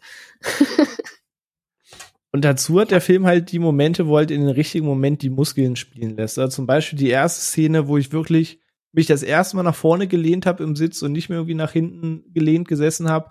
Es gibt die Szene, wo er erst degradiert wird und ja den Kopf hängen lässt, wo sie dann sagt, ey, du gibst nie auf, so find deinen Weg. Und du dann siehst, ja, Unterricht pfeift auf die zweieinhalb Minuten, wir machen vier Minuten und wir fliegen auch nicht so tief, wir fliegen höher und eigentlich wirklich daraus ein Himmelfahrtskommando machen wollen. Einfach nur in der Hoffnung, dass irgendwie diese Mission gelingt, Gnade Gott, ob irgendeiner von denen dann noch zurückkommt und sich seinen Flug anbahnt. Das war der erste Moment, wo ich wirklich Gänsehaut hatte, äh, mein Puls raste und ich mich dann nach vorne gelehnt habe, weil das war genau dieser coole Moment mit, er schießt jetzt allen die Show und zeigt, wie es geht, wo er sagt, okay, dann stell die Uhr auf 2,15, also nochmal 15 Sekunden knapper. Und ich habe halt in jeder Kurve mitgefiebert, ob das gelingt oder nicht. Also mir ging es exakt so wie den Rekruten, die in dieser Schule saßen. Und das war halt genau dieser, dieser coole Moment, der aber für mich richtig mitfiebernd dargestellt wurde. So da war ich auch in der Szene komplett drin. Und die habe ich richtig gefeiert. Mich hat er witzigerweise echt durch den Humor gekriegt. Also ich, ich mochte die Eingangssequenz super gerne, einfach mit Ed Harris. Auch das war schon, das hat so ein bisschen etabliert, das hat, das hat die Physik hinter diesem ganzen Spaß ein bisschen etabliert, als er da mit diesem neuartigen Jet abhebt und Ed Harris da steht, neben seinem Jeep und dem Häuschen nebenher mhm. fetzt das Dach weg. Das war so, ah, okay, das sind die Kräfte, die hier wirken. Danke für den Reminder. ich bin ich dabei. Und dann kam dieser Moment, wo es, ja, es zerlegt ihn ja dann nur leider, weil er es übertreiben muss. Aber halt bei weitem nicht so. Also da saß ich dann wirklich dran und habe mir gedacht, okay, der, der Maverick ist erwachsen geworden, Gott sei Dank, weil er sich in diesem Film einfach so viel weniger dumm benimmt wie im ersten. Er aber auch da mit dem richtigen Humor an der richtigen Stelle, ne? Also diese Bar-Szene genau. fand ich großartig, wo genau, er einfach das, nur das Wasserglas zeigt. Genau, das war der Moment, wo mich der Film hatte. Das war eine, das war für mich einfach eine Erinnerung an ähm, Die Another Day mit Pierce Brosnan, wo er aus dem aus ähm, der Untersuchungs ähm, nicht Untersuchungshaft, aber halt äh, im Endeffekt der, der, der Krankenüberwachung vom MI6 flieht und dann irgendwie durch den Fluss schwimmt und dann noch nicht rasiert in diesem Schlafanzug oder was das ist, in das Hotel seiner Wahl marschiert und seine übliche Suite verlangt. So an das hat mich das erinnert, wie er da in diese Bar reinmarschiert und einfach das Wasserglas nimmt und dann fragt, wo bin ich? Und dieser kleine Junge so, Erde. der Erde? Ja, das war da ja. hatte er ja. mich. das ist ein guter Einstieg, ja. Ja. Also auch da hat der Film halt immer Humor an den richtigen Stellen, so, aber halt nie zu viel. Genau. Aber man merkt schon, wir sind alle mega begeistert, ne? Also, und ähm, was, ich habe jetzt mal auf Rotten Tomatoes gespickt heute und ja, aktuell Tom Tomatometer. Ich meine, Rotten Tomatoes kann man so diskutieren. Ja, kann, kann man aber, aber, aber, ich, aber ist immer ein Benchmark erst. Genau, es ist jetzt mal so ein kleiner Gradmesser, den ich mal hier reinwerfen will. Ich meine, der hat einen Tomatometer, das heißt, wie er bei den Kritikern ankommt, von 96 Prozent und aktuell einen Audience Score von 99 Prozent. Hättet ihr jemals gedacht, dass das so ein Kritiker- und Publikumshit wird? Nee. Nö. nee. Nicht in dem Umfang, wie es jetzt geworden ist. So dass ja. einfach Fans Bock haben, ja, dass der bestimmt einfach in Sachen Action-Szenen einen Maßstab setzt, der nicht selbstverständlich in kommenden Action-Szenen ist. Und wenn es heißt, wir haben Action-Szenen mit Luftkampfszenen, ist das halt immer dann jetzt ein Film, der zur Referenz genommen wird, weil man jetzt Luftkampfszenen gesehen hat, wenn du das mit richtig viel Vorarbeit machst. Ähm, aber dass das so einen Impact hat tatsächlich auf viele, hätte ich absolut nicht gedacht vorher, nein. Ich hätte gedacht, das wird so ein, so ein Fanliebling-Ding. Mhm. Und ja, wir haben es ja schon gehabt, äh, er fühlt sich an wie ein 80er-Jahre-Film. Vor allem, du hast auch dieses, das, der Maverick ist ja eigentlich noch fast noch mehr wie im ersten Teil, so dieser Typ, ich kann alles, ich zeig's allen. So, also ich bin ja auch immer so ein Fan davon irgendwie so gewesen, äh, äh, wenn du irgendwelche Leute hattest in Filmen, die eine besondere Fähigkeit haben oder irgendwie besonders gut in irgendwas sind und dann hast du immer so Szenen, ja, wo sie von irgendeiner äh, höheren Instanz nie, runterge nicht runtergedrückt werden, aber auf, auf kleine äh, Leine gelassen werden, aber dann am Ende doch zeigen, was sie drauf haben. Irgendwie, das hat mhm. ja was. Und das ist auch so ein, so, so ein Ding, was in den 80er Jahren ja Platzboard ja überall so war, genau. Ja, und ähm, genau, und es ist halt, es fühlt sich halt hier eben an wie so ein Blockbuster aus längst vergangener Zeit. Es ist alles handgemacht. Du hast hier äh, von der Standarbeit und sonst irgendwas, aber es fühlt sich trotzdem, so wie wir Le Mans 66 äh, vor ein paar Jahren hatten, der ja auch mhm. äh, sich mhm. angefühlt hat wie aus einer anderen Ära, so ein Blockbuster anderer Zeit. Und so fühlt sich für mich Top Gun Maverick auch an. Es fühlt sich nicht an wie so ein moderner Blockbuster, sondern aus so, so, so ein klassischer fühlt er sich an. Er gewinnt halt auch einfach durch seine Einfachheit. Genau. Hab, habt ihr, dann habe ich halt eine Frage so, zwei Fragen. Habt ihr sowas vermisst? Und meint ihr, dass durch diesen Erfolg, den der Film jetzt gerade schon am Boxoffice hat und durch die Wertschätzung, die er jetzt gerade schon bekommt, dass, dass diese Art des Kinos wieder salonfähig wird? Schwierig. Das, das ist die Frage, ob auch andere definieren können, was eben genau das ist, was eben diesen Reiz hat, den du eben beschreibst, wie bei Le Mans oder jetzt Top Gun. Äh, aufgeschlossen bin ich, wenn einer eine gute Idee hat und sagt, ich, ich weiß, was die Essenz daran ist, einen Film so einfach wie möglich zu halten, der trotzdem unterhält. Also Beispiel, den wir auch schon mehrfach immer mal als Beispiel in unterschiedlichem Kontext genannt haben, den wir aber, glaube ich, alle ganz gerne mögen. Ähm, Dread zum Beispiel, wo er auch damals schon diskutiert wurde, einfach ein Actionfilm, der stylisch ist und durch seinen einfachen Plot besticht und genau sein Augenmerk auf der Action hat. Das war ja auch so ein bisschen aus der Zeit gefallener Actionfilm, der es nicht verschnörkelter macht als nötig. Und immer wenn so eine Idee kommt, bin ich da aufgeschlossen für. Ob man da jetzt eine Trendsuche draus erkennt, weiß ich nicht. Aber ich freue mich, dass es nach einem Dread, nach einem Mad Max, nach jetzt Maverick alle paar Jahre auf jeden Fall diesen einen Film gibt, der so ein bisschen aus der Zeit gefallen wirkt, aber handwerklich halt auf technisch auf so einem Level ist, dass man halt einfach immer was zum Staunen hat dabei. Und ich werde den Film halt auch noch häufig sehen und äh, mir angucken aus diesem Grund. Hm. Ja, ich freue mich auch, dass dieses technische, dieses handwerkliche halt so ein bisschen immer mal wieder aufflammt. Ich glaube nicht, dass es das jetzt irgendwie zur Mode wird oder so großartig, weil du musst halt jemanden haben wie ein George Miller, der sich da über ein Jahrzehnt hinweg rein verbeißt, oder du musst halt jemanden haben wie einen Tom Cruise, der ja, dann beim Studio anruft mitbringt. und sagt ja. und sagt, wir machen das jetzt und dann wird das gemacht, aber das ist halt Tom Cruise. Ähm, was ich so ein bisschen hoffe, ist, ist halt, ich mag halt diese, ich, ich glaube, das geht ziemlich ein so, und das war halt in den 80ern ein Riesending, diese Underdog-Stories. Dieses, es gibt dieses eine große Ziel, ob das jetzt ein Turnier ist oder ein Boxkampf oder dieser eine Einsatz oder was auch immer, und dann mhm. wird darauf trainiert und die Chancen stehen gegen einen und Dann am Ende. Zero to Hero Attitude. Ja, genau. Und das, das, das mag ich einfach. Wie gesagt, ich bin gib mir eine gute Trainingsmontage und ich fress dir aus der Hand, so ungefähr. Ähm, ich, ich hoffe halt, dass das so ein bisschen wiederkommt, weil ich habe das Gefühl, das ist so ein bisschen reduziert worden auf Pitch Perfect und dieses Motiv drin vorkam. Whiplash. Und Whiplash für mich Whiplash, immer noch Rocky am Schlagzeug. Ja. Ja, aber der, der geht halt auch viel tiefenpsychologischer daran ja, als das, das in ist Rocky. Korrekt. Und ich mag's halt, ich, mir reicht es auch, wenn das simpel ist. Ja, das ähm, ja. Und ich, ich finde halt, gerade wenn man so, wenn man so schaut, was eine Charlie Theron oder so bringt in einem Actionfilm, dann darf man das halt auch mit ein bisschen mh, mm, moderneren Einstellungen machen, sage ich jetzt mal, weil in den 80ern sind das halt größtenteils einfach irgendwelche Männer, die irgendwas machen. Mhm. Und finde es halt, find's halt cool, dass wir da jetzt mit einer heutigen Perspektive rangehen und halt alle möglichen Leute in diese Situation schmeißen können. Aber ich hätte es halt gerne wieder auf diesem eher actionlastigen Ding, wo halt da auf irgendwas hingearbeitet wird mit Trainingsmontagen. Jetzt. Mir egal, aber halt einfach diese Formel. Ich mag diese Formel und ich freue mich immer, wenn ich sie wieder sehe und es scheint sich ja so ein ganz klein bisschen zurückzuarbeiten, teilweise Same. auch so mit ja, Creed oder so. Oder Cobra Kai hast es ja auch so ein bisschen mit oder ja, halt, auf jeden Fall, auf jeden Formel. Fall. Aber da gehe ich auch mit. Ich mag diese Formel auch, die ist so simpel, aber auch so schön. Aber ich glaube eben jetzt schon mit Top Gun Maverick, ich meine, es, es zeichnet sich hier ein brutaler Erfolg ab. Also mm. sei es auf Kritiker, Publikums als auch Box Office Seite. Ja. Ich meine, Mad Max Fury Road, ja, der ist auch groß eingeschlagen, Oscar nominiert und alles Mögliche und wird auch äh, hoch, hoch gehandelt, aber war jetzt nicht so der Riesen Box Office Hit. Und ich glaube, Top Gun ich meine, der hat jetzt 250 Millionen schon am Startwochenende eingespielt. Das ist pervers. Ah, schon äh, insane für so einen Film. Das ja, ja für so einen Film hätte ich nie erwartet, dass sowas ja. noch so zieht. Ich bin mal gespannt, wie viel wo der an Ende landen wird. Es zeigt halt nur, und ich hoffe es einfach nur, es zeigt halt eben in anderen Studios und Hollywood einfach, dass so eine Art Film noch funktionieren kann. Mhm. Ich würde davon jetzt nicht ableiten, dass es jetzt ein Trend oder eine Mode wird. Aber ich hoffe einfach, dass dieser Erfolg jetzt einfach mit sich bringt, dass in Zukunft manche Projekte, die solche Leute äh, eben, wie wir sie gesagt haben, George Miller oder Tom Cruise oder wie sie alle heißen, wenn Leute solche Projekte vorantreiben wollen. Ich hoffe, dass dieser Film dafür sorgen kann, dass in Zukunft der ein oder andere Sesselpupser von so einem Studio den Daumen mal nach oben dreht und die Projekte realisiert werden.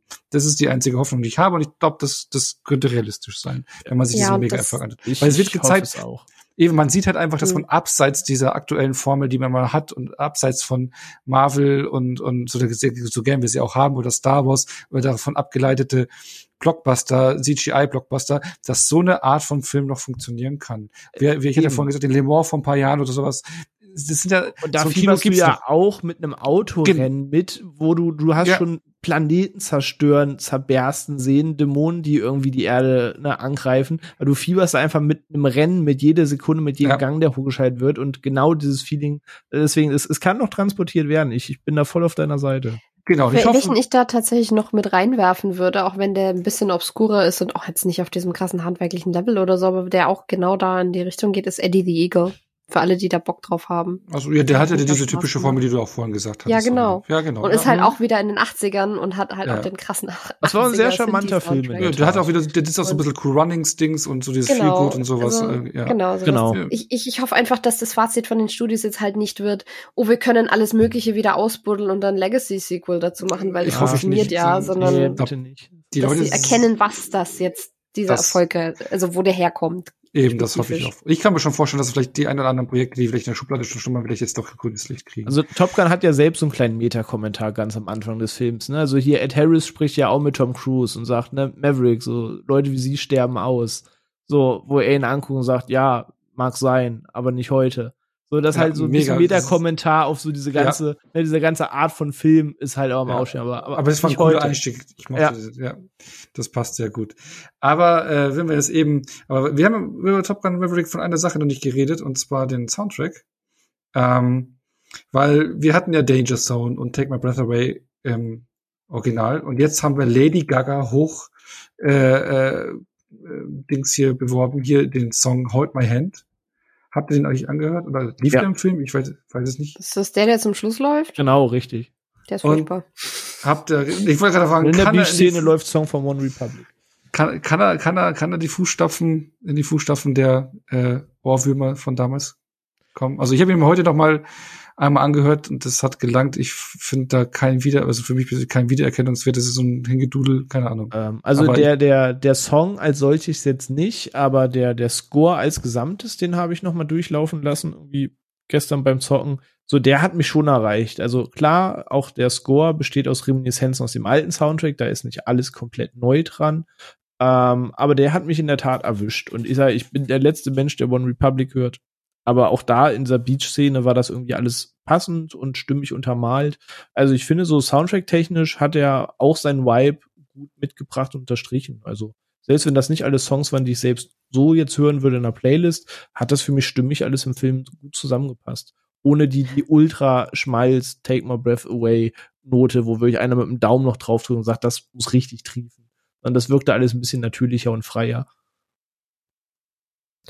Ja, ging mir ähnlich. Also den Score fand ich auch super, auch wenn ich sagen muss, der Film hat sehr, sehr viel mit ähm, bewussten Weglassen von Musik gearbeitet. Das ist mir Mhm. lange nicht mehr in dem Film so aufgefallen, dass ich dann irgendwann zwischendran dran saß und so, es war jetzt lange keine Musik mehr. Aber das funktioniert richtig gut so. Ähm, nee, aber den Score mochte ich sehr gern. Ich mochte auch diese 80s-Anleihen da drin. Ich, also immer wenn, immer wenn diese, diese, dieser Glockensound oder was das ist, Ja, kam, dachte ja. ich mir so, ja, ja, Auf das, jeden das ballert, das ist Ja, schön. das ist episch, ja, Ähm, Ja. Also das, das hätte auch furchtbar cheesy sein können, hat aber irgendwie funktioniert, weil es genau an den richtigen Stellen gesetzt wurde. Ich mochte den One Republic Song, der hat gepasst, aber ich fand diesen Lady Gaga Song am Schluss, der ist so richtig ab, abgestürzt. Pun not intended. Ähm, weil ich mir gedacht habe, jetzt hast du diese Szene, wo, wo, wo Maverick mit seiner alten Flamme irgendwie da jetzt wirklich wieder vereint ist und dann diesen schönen Flug hat mit seiner alten Maschine und es ist alles so oldschool und es ist alles so, wir schließen dieses Kapitel von dieser alten Geschichte und dann kommt dieser super moderne Lady Gaga Sound und es klingt alles so ein bisschen weichgespült und ich, ich, ich wollte E-Gitarren und, und, und so, so richtig schön, ja, an der Stelle wollte ich 80s Kitsch haben. ja, aber das hat der Werbewilli nicht zugelassen. Der wollte, der hat einen Deal mit Lady Gaga ausgehandelt und das musste da jetzt gespielt werden. Ja, aber das ist doch scheiße.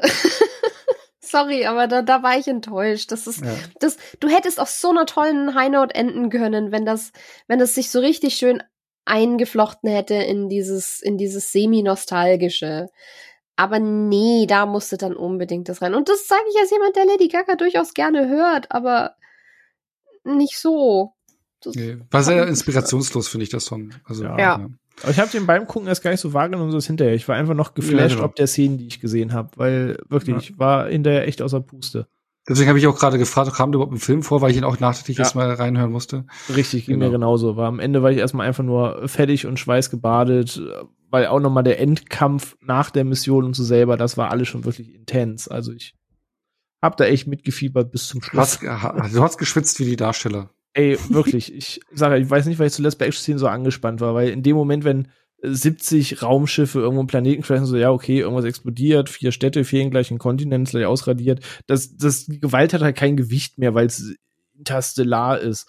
Aber hier ist das halt wirklich greifbar und irgendwie so, so ein One-on-One-Fight und so weiter. Also das hat schon wirklich geschafft, eben wie du sagst, dieses Le Mans-Beispiel, wo du mit jedem Gang mit viel besser geschaltet wird. Der wusste genau, wie er die Action so anzieht und sie so greifbar und nahbar macht, dass du da halt wirklich mit jedem Moment mit fieberst. Und das hat halt richtig gut funktioniert. Was ich übrigens lustig fand, was ich mir gedacht habe, ist so, ich, ich glaube, Tom Cruise hat inzwischen in jedem seiner Verträge wirklich eine eigene Floskel drin stehen, wo festgelegt ist, dass er in jedem Film mindestens so und so wie 100 Meter rennen darf, weil er so gerne rennt, Niemand weil er rennt dabei so wie cool aussieht. Über Dächer, Richtig. durch den Wald. Ist, ist immer Ja. wieder, da muss ich auch dran denken, bei dieser Laufszene, wo er zu Rooster rennt. Keiner Ja, rennt so so schön wie- wie Tom Cruise. Wir haben hier zwar einen Fliegerfilm, aber er muss irgendwie muss er rennen und da ist ein Flugzeugträger zu kurz für, also müssen wir ihn irgendwo absetzen, damit er noch rennen kann. Ja, das, das kann Tom Cruise wirklich sehr schön. Das, Ich denke mir ja immer, das hat mit seinem niedrigen ähm, Center of Gravity zu tun. Sein, sein Schwerpunkt ist niedriger als bei anderen großgewachsenen Actionhelden, deswegen sieht das einfach besser aus. maybe. Okay. Aber dann würde ich sagen, sind wir so, so langsam durch. Wir mögen den. Ja. Ja. Ähm, gegen Sequel hätten wir auch nichts, oder? Noch ein weiteres. Muss man. Weil, weil ich weiß gar nicht, ich glaube, ich würde es tatsächlich gerne so stehen lassen. Ich weiß nicht, ob Ja. dann die, der nächste Militäreinsatz, das kann noch mal genauso spannend werden, aber aber dann ist der Trick raus, wie es über 30 Jahre später funktioniert. Für Mhm. mich darf der tatsächlich gerne so Ja. stehen bleiben, wenngleich ein Sequel sicherlich nicht minder weniger stylisch sein könnte. Aber der, der große Wow-Effekt, mit dem ich jetzt nicht gerechnet habe, der ist dann halt vorbei. So. ja, das stimmt. Da dann noch Tage des Donners 2. Genau, das, Ja, das ja. steht so schön für sich jetzt alles. Das Ja, ja. kann gerne so bleiben. Genau, wenn das jetzt so für sich steht und ja, da würde ich sagen, können wir doch langsam wegtreten, oder? Kadetten oder was sagt man da im Militärdienst? Ja. Ich, ich kenne mich viel mit Militärtechnik aus, aber was so Ränge angeht, bin ich relativ noob. Ja, sind, ja, sind es noch Kadetten? Nee, aber Gut. nee, äh, wir mochten den und Yes. ähm, Jo. ich glaube, das kam rüber und ich bedanke mich fürs Zuhören. Und nächste Woche, weil wir haben ja äh, heute ja auch über einen Produzenten geredet, der mit dem Thema nächste Woche auch ein bisschen was im Hut hat, ne? Ja, stimmt. Jerry Bruckheimer könnte partiell mit nächster Woche zu tun haben. Das stimmt. ne? So, so gerade was die 90er Jahre betrifft, ne? Korrekt. Wollen wir es komplett verraten oder macht man diesmal ein Geheimnis? Nee, wir sind noch mega geheimnisvoll bleiben wir noch. okay, dann bleiben wir mega geheimnisvoll. Ja, und Das mega exklusiv. Genau, explosiv, exklusiv. Ähm, genau, deswegen danke fürs Zuhören. Mega geheimnisvoll sagen wir Tschüss und danke. Bis zum nächsten Mal, oder? Jawohl. Ja. Tschüss. Tschüss.